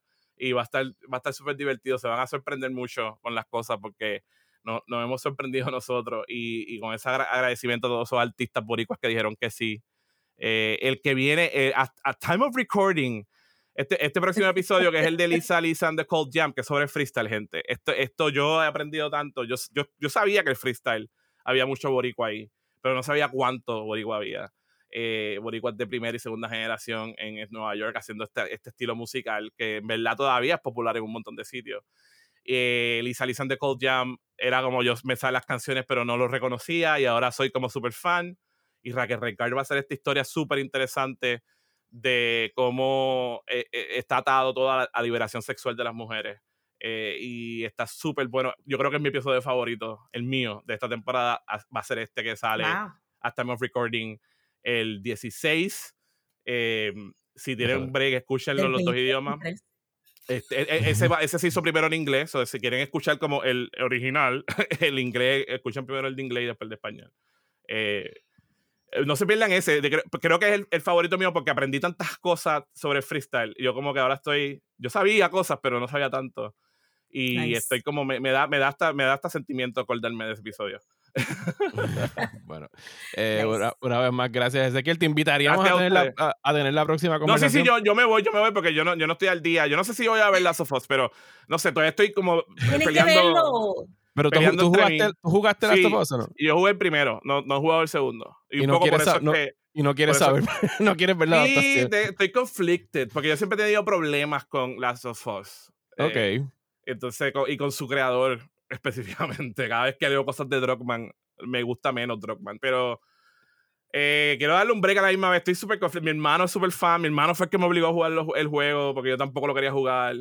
Este, y a mí me gustó el juego, me gustó, me terminó gustando. Y, pero a la misma vez pues, digo, ¿para qué vamos a hacer una, una serie si jueguen el juego? No sean. El hay juego ya es cinemánico de por exacto, sí. Ajá. exacto, sí, el juego es eso. Pero sí, Sí, yo sé, a- a- a- ya yo, cada vez que los escucho a ustedes, desde que están haciendo eso, paro, porque no quiero spoilearme, así que me voy, porque eventualmente lo voy a ver, lo voy a ver, voy a verlo, pero no ahora. Así que va- vayan, digan y lo, escuche- escu- lo escucharé entonces como dentro de seis meses o algo así. Dale, pues muchas gracias, Dale. Ezequiel. A Gracias. ustedes, ¿ok? Gracias por escuchar y, y darle espacio también en estas discusiones a los podcasts, porque cada vez son más importantes, yo creo. Así que gracias por darnos el break de Y, y tienen invitación abierta tanto tú como Alana o cualquier persona de la producción si en algún momento quieren darse vuelta por acá porque vamos a seguir escuchándolo y estoy seguro que siempre va a haber tema de conversación sobre lo que ustedes están tocando allá en la brega. So, ya saben, busquen así mismo La Brega en, en, su, en, su- en sus navegadores. eh, está la página, estamos en Spotify, en Apple Podcasts, estamos en todos los sitios. La Brega. Gracias, se cuidan. Gracias. voy, me voy. Me voy que vienen los clickers.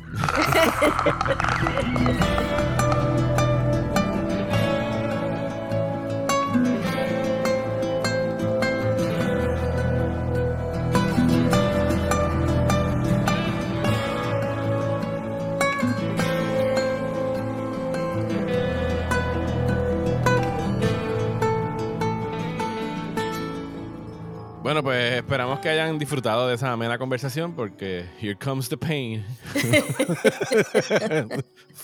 Eh, Aquí llorando con un zombie show, as usual. eh, ¿qué, qué son estas lágrimas en mi zombie show, eh, Rosa? Eh, episodio 5 de Last of Us estrenó el pasado viernes eh, por motivos del Super Bowl y yo sé que tuvimos esta discusión aquí en mi casa después que lo vimos y llegaremos a ella aquí en algún momento. Eh, e- era como que la discusión de cuál era más depressing, si el episodio 3 o el episodio 5. Yo caí del lado de que el 5 era netamente depressing y por ende más depressing porque el episodio Sí. 3 tiene, ¿sabes? Los personajes de Frankie Bill tuvieron chance de tener una vida juntos, they had laughs, they had love, they went out on their own terms y tuvieron el mejor final posible en un zombie apocalypse. Sí, Versus I agree. Este fue mucho más sad. this shit. que, que tengo que confesar, yo no me acordaba de lo que pasaba con Henry and Sam. Eh, de verdad que no. Y yo tenía a todo el momento a, a mi hijo Daniel al lado y con su cara de This is gonna hurt so bad. y, y yo le dije, bueno, yo sé que esto es Last of Us. It's, of course it's gonna hurt, pero no me acuerdo de los detalles de lo que ocurre. Y Jesus Christ. Eh, Yo no sabía nada de Henry y Sam, este, y como, como dijeron que el personaje de Melanie Linsky, este, Catherine, ajá. era nuevo-ish. Ujú. Sí, no, es nuevo. pues, es nuevo, full Es nuevo. Exacto, es nuevo. Pues entonces estaba diciendo, pues, maybe esto se parece al juego a little bit, pero maybe not really. Pero una vez el, la narrativa empieza, pues tú estás, oh no, obviamente nos están haciendo encariñar con estas dos personas because there something's gonna happen. Something's Jesus, gonna happen. Todos Esto esos, fue o sea, buenísimo. todas esas escenas al principio de o sea, el hecho de que los, los eran hermanos, Henry y Sam, Sam es el Henry es el mayor, Sam es el chiquito, están interpretados, eh, Sam es K- Kayvon Woodward y Henry es eh, Lamar Johnson y están huyendo. Actorazos los Ah, dos. o sea, sí, fans de por vida. El, el nene que hace de Sam es, en efecto, es un, es un nene que es sordo. eh, y que, o sea, de las cosas. que es un- Eso sí es algo nuevo de la serie. Y que lo vimos en el After Credit, que Craig Mason fue el que le dijo que era una cosa. Además de por, pues, por traer actores. De, que yo pienso que ha habido como que un boom en estos últimos. No un boom, es una exageración, pero ha habido más inclusión de, de actores. Bueno, sí, eh, porque se han dado cuenta que, que trae algo a la historia y en este caso pues Sam es mucho más dependent de Henry de lo que de lo que hubiera sido si no hubiera tenido esa discapacidad. So, es como que este, que Sam solamente se puede comunicar con Henry de una manera cómodamente, lo hace mucho más tight el bond entre los hermanos y lo hace mucho más desperate la, la idea de que hay que de que hay que sobrevivir en este mundo cuando ¿sabes? Sam no, no, escucha un clicker viniendo detrás de él, Sam no, sabes que está mucho, mucho más vulnerable que un nene chiquito este, regular. y aquí es que descubrimos por qué están, aquí descubrimos por qué, por qué están huyendo y era que Henry era para los efectos un, un chota. ¿Sabes? Era alguien que estaba trabajando para Fedra, señalando a los líderes de la revolución y que sí, en cierta forma, we should hate Henry. Sea, debemos como que verlo, pero al mismo tiempo, sí, o sea, funcionan también como reflejos de, lo que va a ser en algún momento Joel y, y Ellie. O sea, el hecho de que son, son estos dos o sea, él es un father figure para Sam. Henry es un father figure para Sam. Joel se está convirtiendo en un father figure para Ellie. Es la primera vez que está como que abriéndose emocionalmente a tener ese tipo de attachment otra vez. Y esto es un mundo donde tú vas a hacer anything para tratar de preservar con vida a esa persona que tú amas. sí, eh, no, no sé, no he visto muchas quejas, pero todos los episodios son para que tú entiendas la relación entre Ellie y Joel. No hay, no hay desvíes porque Billy, Billy Frank te dicen algo de Joel y Ellie. Tessie y Joel te decían algo de Ellie. Este Henry y Sam te dicen algo de Ellie. Es como que no, no hay este desperdicio de narrativa porque todo te está moviendo hacia ese final sí, las quejas esas de que el episodio de Billy Frank no movió the plot forward es como que I don't know how you watched it moved it so much. Entonces aquí, aquí también porque este, ¿verdad? El, eh, los flashbacks no tienen, resultó ser, ya estamos en episodio 5, que resultó ser que los flashbacks no tienen una estructura, es as use as needed. Y en este episodio comenzamos con un flashback no muy lejos, simplemente de dos semanas, para tú ver este básicamente cuál es la relación entre Henry y el doctor que vimos morir en el episodio 4 y, entender el espacio donde vivieron por 11 días, que es el espacio que Catherine descubre con, con el... Este, ajá, sí, pero con el henchman de ella, ¿cómo es que se llama? Ah, no me acuerdo. Perry, con Perry, que es el voice actor que hace de Tommy en el juego que cuando descubren ese espacio, pues que tú entiendas este, los dibujos que habían en las paredes y que ese, porque ese era nuestro primer hint de que había un nene chiquito envuelto en toda esta situación, ¿verdad? Pues aquí los vemos y vemos que es pura desesperación de que el doctor fue capturado, que ellos no tenían comida, que entonces hace que ellos se salgan de ese escondite. Todo a buen, todo a buen timing, ¿verdad? Porque regardless si hubieran salido o no, Joel iba a chocar el pickup truck en esa área y entonces... Y sirvió de este, distracción y, de aliado para, porque Henry entiende que... O sea, esto es una persona que la vimos defenderse, mató a tres personas. Es como que si, si alguien me va a ayudar a salir de este canto de concreto de esta ciudad, van a hacer estos dos. Y, y al verlo con una, una muchacha, una, una, adolescente, dice, bueno, es alguien que está también tratando de proteger a alguien como yo. Que actually vi un, ¿verdad? Porque van a empezar a salir los ex. Vi este take, no, no, I do not agree with it 100%, pero este, porque no es necesariamente culpa del juego o de, o de Neil este, Druckmann o nada, es simplemente síntoma del patriarcado en general que en nosotros en puertorriqueños tenemos la mejor frase para eso, que es el llegó papá. ¿Verdad? todo este The Last of Us es eso, como que nosotros nos gusta dejar, o sea, nos gusta confiar en esta figura patriarcal fuerte que va a hacer lo necesario, que se convierta en un cop, en parte, porque tú sabes, es, este judge, jury and executor y este, y Joel es todo eso. O sea, Joel llega y es literalmente, llegó papá. Alguien se va a encargar de esto. No necesariamente, no necesariamente, pero sin, sin, excluir llegó el papacito, porque definitivamente. Ah, bueno, sí, pero eso es el charm de Pedro Pascal. Exactamente. eso es otra connotación, eso es otro análisis. O, como en inglés en el estaban diciendo en, en Saturday Night Live Daddy, ¿sabes? ajá, exacto. He's the cool sexy daddy. Este, pero eso ya es más para San Valentín. Y entonces... y eso ya pasó. Ajá. No, pero, ¿qué, ¿qué, es eso? Que tú sabes, Henry lo ve y dice, llegó papá, esta persona nos va a sacar de aquí. La conexión que se da en este episodio casi instantánea entre Ellie y Sam. Es, es, solo como que estableciendo el terreno para el heartbreak. Para el super heartbreak. Y, y a que no se le olvida que Ellie es menor. Sí, se supone que tenga 14, ¿right? Ajá. Eh, sí, se supone que tenga 14 y, años. Este, y la conexión la se da. Ajá, de Bella Ramsey tiene 19. Tiene que haber tenido 18 cuando filmó esto. 18, 19, pero ella tiene, ha hecho un buen trabajo de. I can look very much like a kid. And I can look very much like a teen. Y aquí uh -huh. era full kid. Sí, se va full kid mode. Son sí. adorables los dos cuando conectan a través de los issues de los cómics que han logrado recolectar a través del apocalipsis. What a nightmare. o sea, yo tengo el 3, el 9 y el 11. Yo tengo el 2, el 1 y el no sé qué. Ajá. Y, Todos y los collectors ahí sudando. y tener que formar una historia con, con, con gaps, porque o sea, obviamente hay partes de la historia que no van a tener. Rápido se ponen a jugar, juegan fútbol. Y entonces es súper, súper triste. El, o sea, tú te pones a ver a, esto, a este niño, esta niña, básicamente. They, they, they can be kids for once durante ese breve espacio. Juegan fútbol, tienen chistes internos. Ellie rápidamente empieza a tratar de comunicarse con él utilizando sign language, quiere aprender, que fue algo. O sea, uno llora en este episodio, obviamente Sí, al final, so pero después, si ves el after credit y, te- y ves cómo toda la producción se, se involucró en esto y la producción quería aprender sign language para poder comunicarse con este niño, y entonces tú vuelves a llorar otra vez viendo el, Sí.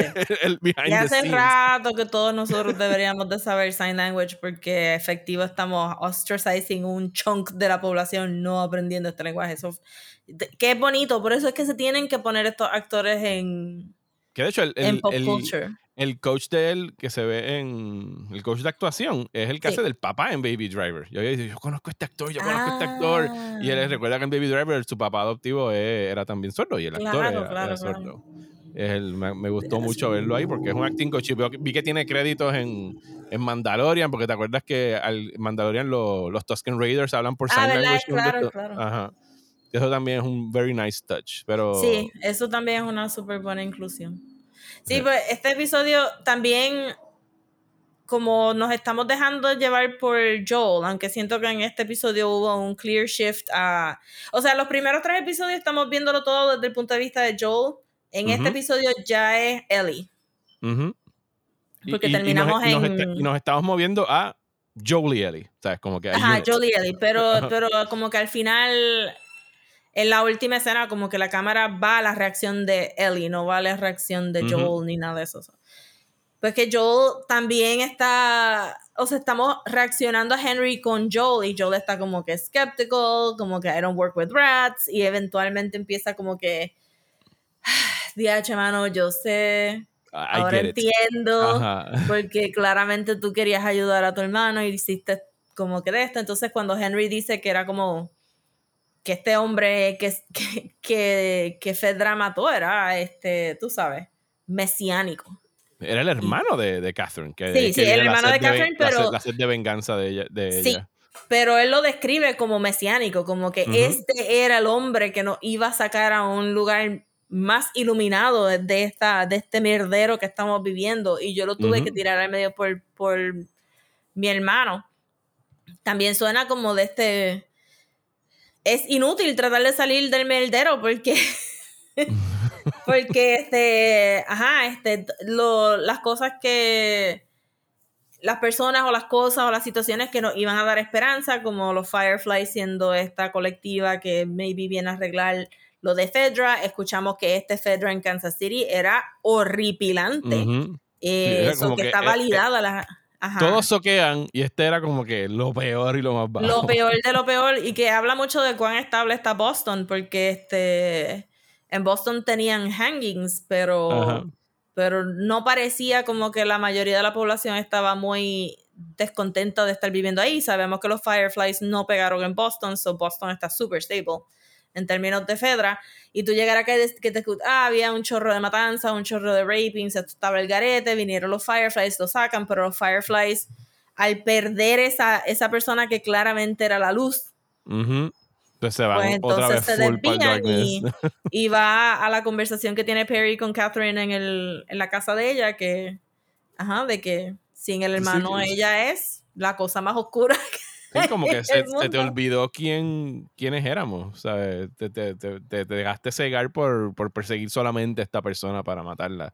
Claro, pero entonces, pero, pero Perry también tiene razón de que sin ella maybe no hubieran sacado a Fedra de Kansas City, porque ella era la persona que podía ser igual de ruthless que Fedra Sí, versus el hermano parecería que era más Sí. pacífico, más... Tienes que, tienes que convertirte en lo que odias o buscar a alguien que odie tanto como tu enemigo para poder. Eso parecería que. ¿sabes? Al final, cuando tú empiezas a unravel la historia, suena, suena tan tight la idea de que, porque Henry tenía que salvar a Sam, sacrifica al hermano de Catherine, que, que maybe si él no se hubiera sacrificado, no hubieran podido sacar a Fedra de Kansas. City.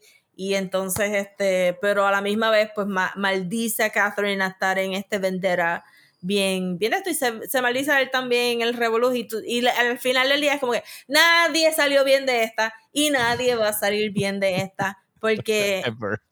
ever Porque es porque un círculo exacto sí pero es un círculo trágico aquí medio Shakespearean de estas familias que, que acabaron teniendo que arrasarse entre sí porque porque el hermano no iba a sacar a Fedra de ahí tenía que ser. Catherine pero Henry tenía que sacrificar a, a, a- a- para nada porque ajá todo es todo es futile eso es un really tight story que nos han contado a través de diálogos de personajes secundarios y terciarios Que no existían en el juego. O sea, que esto Que- es, que es así un valor añadido.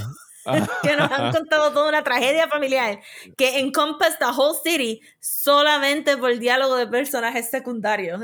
Como que. Y, y que, y que el personaje de Joe, en realidad, entre el episodio pasado y este, ha tenido como que el mayor crecimiento que posiblemente ha tenido en décadas. Él, desde que se. él se estaba súper todo. stuck en Boston. Eh, sí, aquí el hecho, o sea, el, eh, Henry lo reconoce como un padre. Yo le dije, yo no sé si esta es tu hija o no es tu hija, pero tú en algún momento tuviste una, un, un I hijo, una hija. I, I can see it.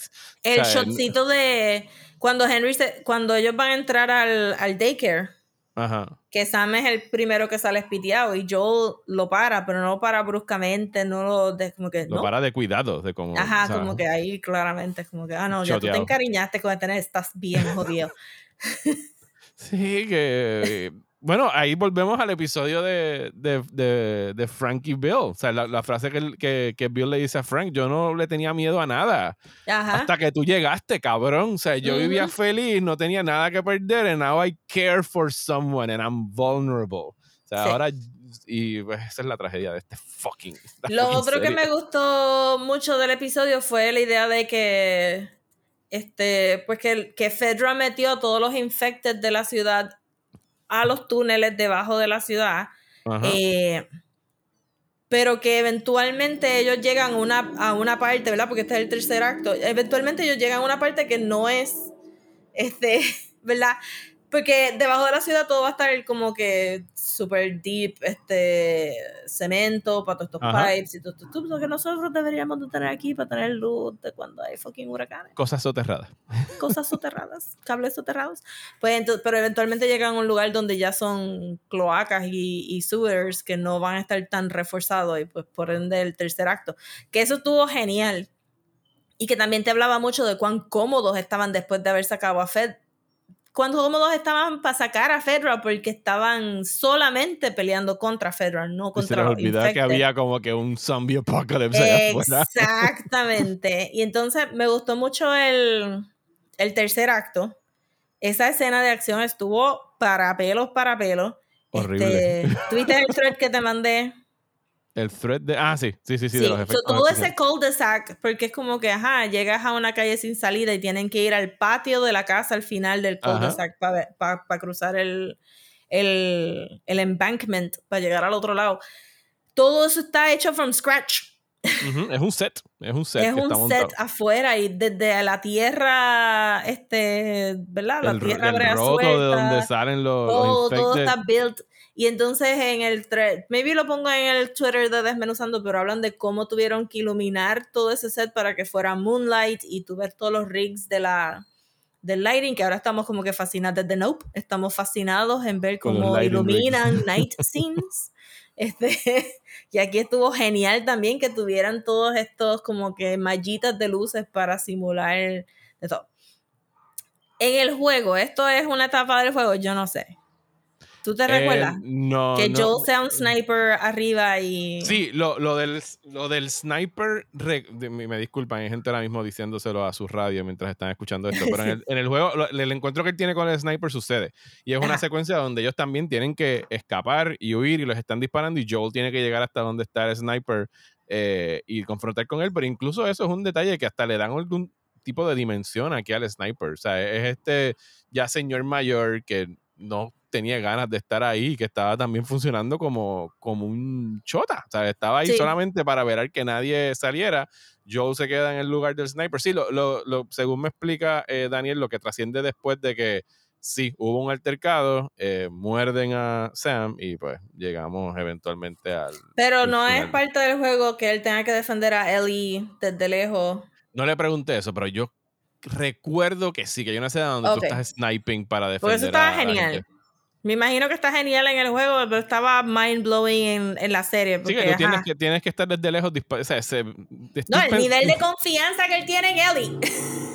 el nivel de confianza que él tiene en su, en su puntería. Porque, bueno, También. él es, él es el que identifica como que el sniper que está arriba es un bad shot porque a Sí, ninguno de nosotros nos ha I dado. mean, estaba medio Stormtrooper-ish. Eh, Pero, sí, también un- el viejo no estaba tirando a matar, estaba killing time para que sí, llegara para que llegaran los otros. Nada más para Este- mantenerlos en cover para que tuvieran Sí, que llegar Pero esa escena estuvo súper genial. O sea, tienes a Catherine. Tú sabes que los zombies van a salir después del monólogo de ella porque timing. Ajá.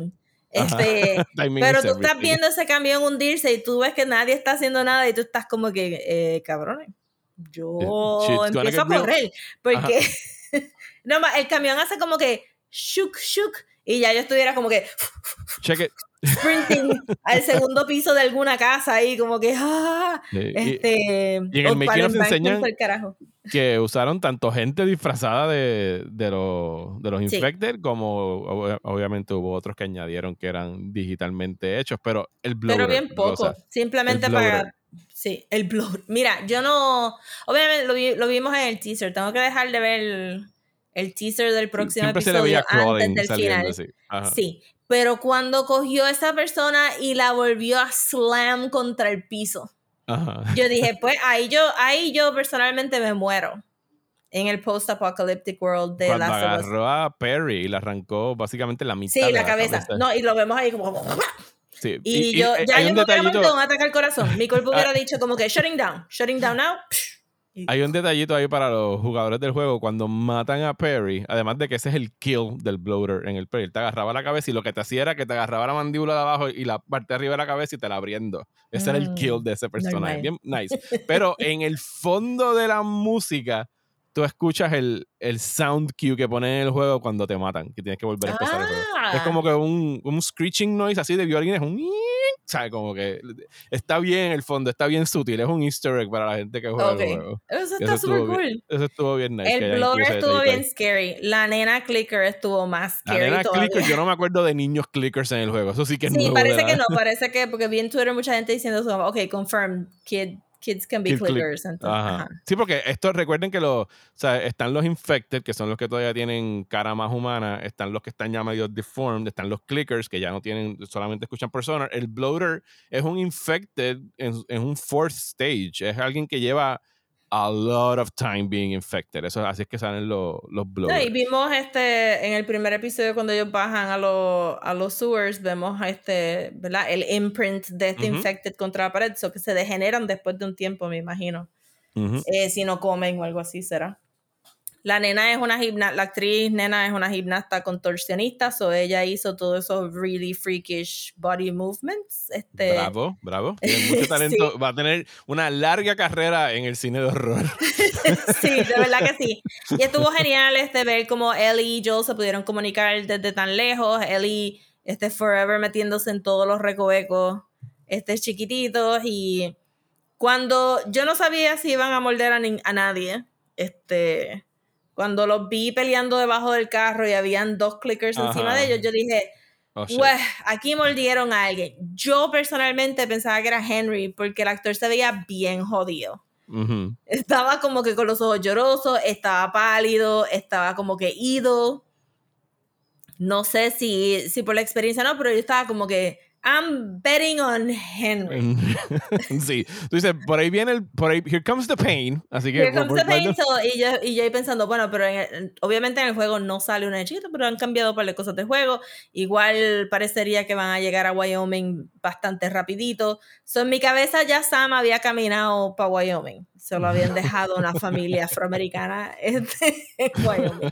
Este, so, la conversación de Ellie y Sam en el... En el Sketchpad, este, no sé cómo tienes, cuál es el Eh, nombre de esa cosa, pero me acuerdo Yo no que sé, de pero yo tenía un todos montón. claro, todos tuvimos Yo una de tenía esas un cosas. de- montón de eso. Excelente. Este, y me que mató que que encontré. eh, eso es eterno para escribir, porque tú nada más levantas la página y Sí, y ajá, escribes. exacto. Y él, y, y porque si escribes en el centro, se, pero todavía tienes las esquinas intactas, o todavía lo puedes usar de todas maneras. Es que es super nice tool. Y que, que tuvieran esa conversación y tantas cosas horribles pasaron en esa conversación con Ellie diciendo que she doesn't want to end up alone, este, un sendo foreshadowing for an apocalyptic story. We are all going to be alone, menos Bill and Frank. Este, eh, que él entonces este, confesara que, que lo mordieron y que ella pensara que su sangre así como de tocarlo tal- nada más podía milagrosamente fuera curarlo. de esto.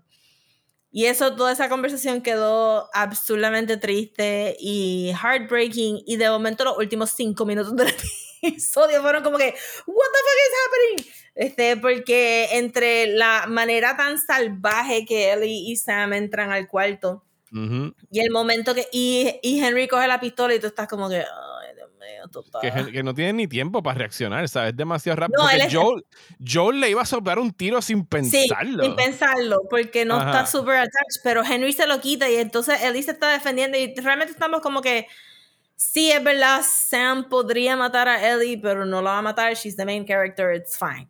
Pero so, aquí hay que estar pendiente a Henry y Henry está como que titubeando, pero de momento el shot es ver la cabeza de Sam explotar. Ujú. So, no vemos ni a Henry. Henry lo está como que fuck, fuck, fuck, fuck, fuck y se fue. O sea, Henry la mente se le. Pero el show es ver a Sam súper, súper lesto. Y de momento, cuando vuelve a cambiar la cámara, estás viendo a Henry con la pistola y a Joel pidiéndole la pistola y Henry no está soltando la Y pistola. tú sabes, estás, he's gonna kill "Oh, himself". no. This is gonna be double, double tragedy. Y es que la realidad que más podías, o sea, Ya no tienes más para qué, what do you have to live for? What do you have to live for? Y tienes que, sabes, tú sacrificaste a tu mejor amigo y claramente el Mesías de Kansas City por este niño, lo, lo sacaste de leucemia para tenerlo healthy, lo has cargado con él todo este tiempo pensando que maybe, sabes, le puedo dar una vida digna y él va a poder crecer y pod- podremos integrarnos a otra comunidad o something. Nada que ver. Everything's Sí. bleak. Everything Joel, sucks. Joel lo invita a Lo invita a Wyoming. Por eso es que yo pensé que él estaba mordido. Yo le dije, este cabrón, Joel le invitó para Wyoming y le está diciendo que sí. Y por la noche se va a ir para el carajo y va a estar infected afuera del motel. Eso fue lo que yo pensé que iba a pasar. Y no, no, no, it was worse. Y, y entonces ahí es donde yo diría que la, la narrativa cambia un poco hacia Ellie, porque cuando Henry se mata es la cara de Ellie que estamos viendo. Ujú. Eh, y ella es entonces la que tiene que cargar con las muertes. Más que Joel, yo diría, porque entonces ella le deja la, El I'm sorry. el I'm Ah, sorry y ella tiene que cargar con, con la idea de que mi sangre no pudo curar a Sam y pues... ¿Para qué me están manteniendo viva a mí si yo no soy tan importante y, y como Henry piensan? entonces, sabes, como que la gente está hanging on by a thread y yo estoy aquí haciéndome la teenager jocosita, jodiendo a Joel y qué sé yo, pero that could be me at any second.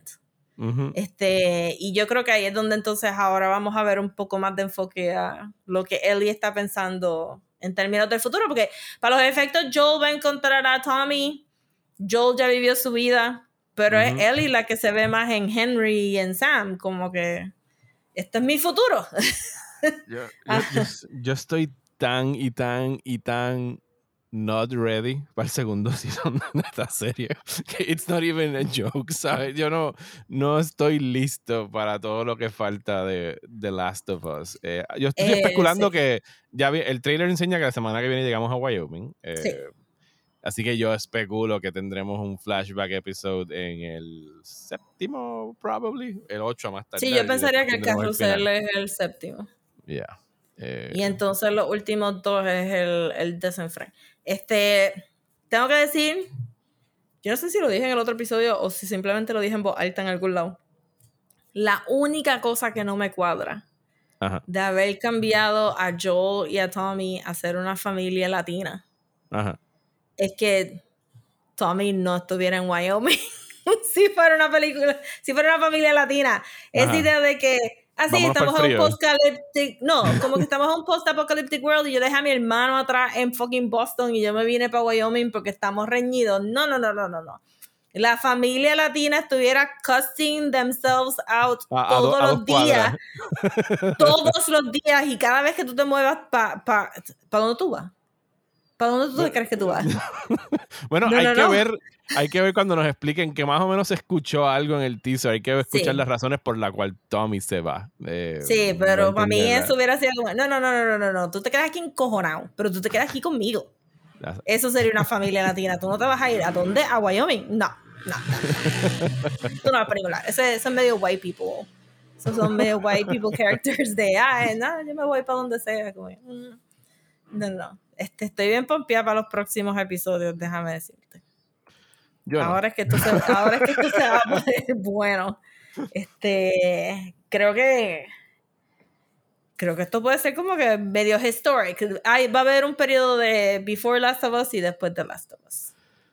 Eh, sí, el, el, el, el después Last of Us, mi miedo va a ser que los, ca- los canales y los streamers van a decir cuáles otros juegos podemos adaptar y van a ser Sí. como que 10 mierdas y a lo mejor en 5, 6, 7 años un otro juego bueno que vayan a Sí, hacer. pero eso es parte de eso, es parte de, es como que es, es el growing pain que habíamos querido para videojuegos desde hace tiempo. Bueno, eh, Hideo Kojima ya anunció que viene, no me acuerdo quién lo compró, pero hay una serie de Death, eh, Death Death Stranding. Stranding que viene por ahí.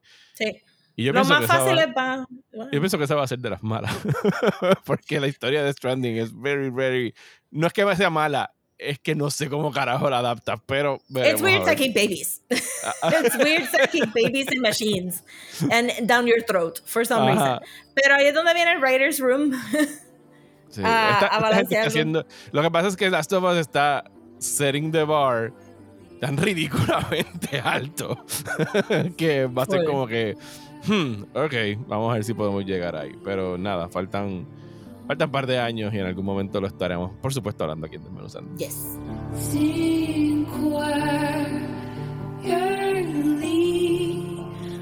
On.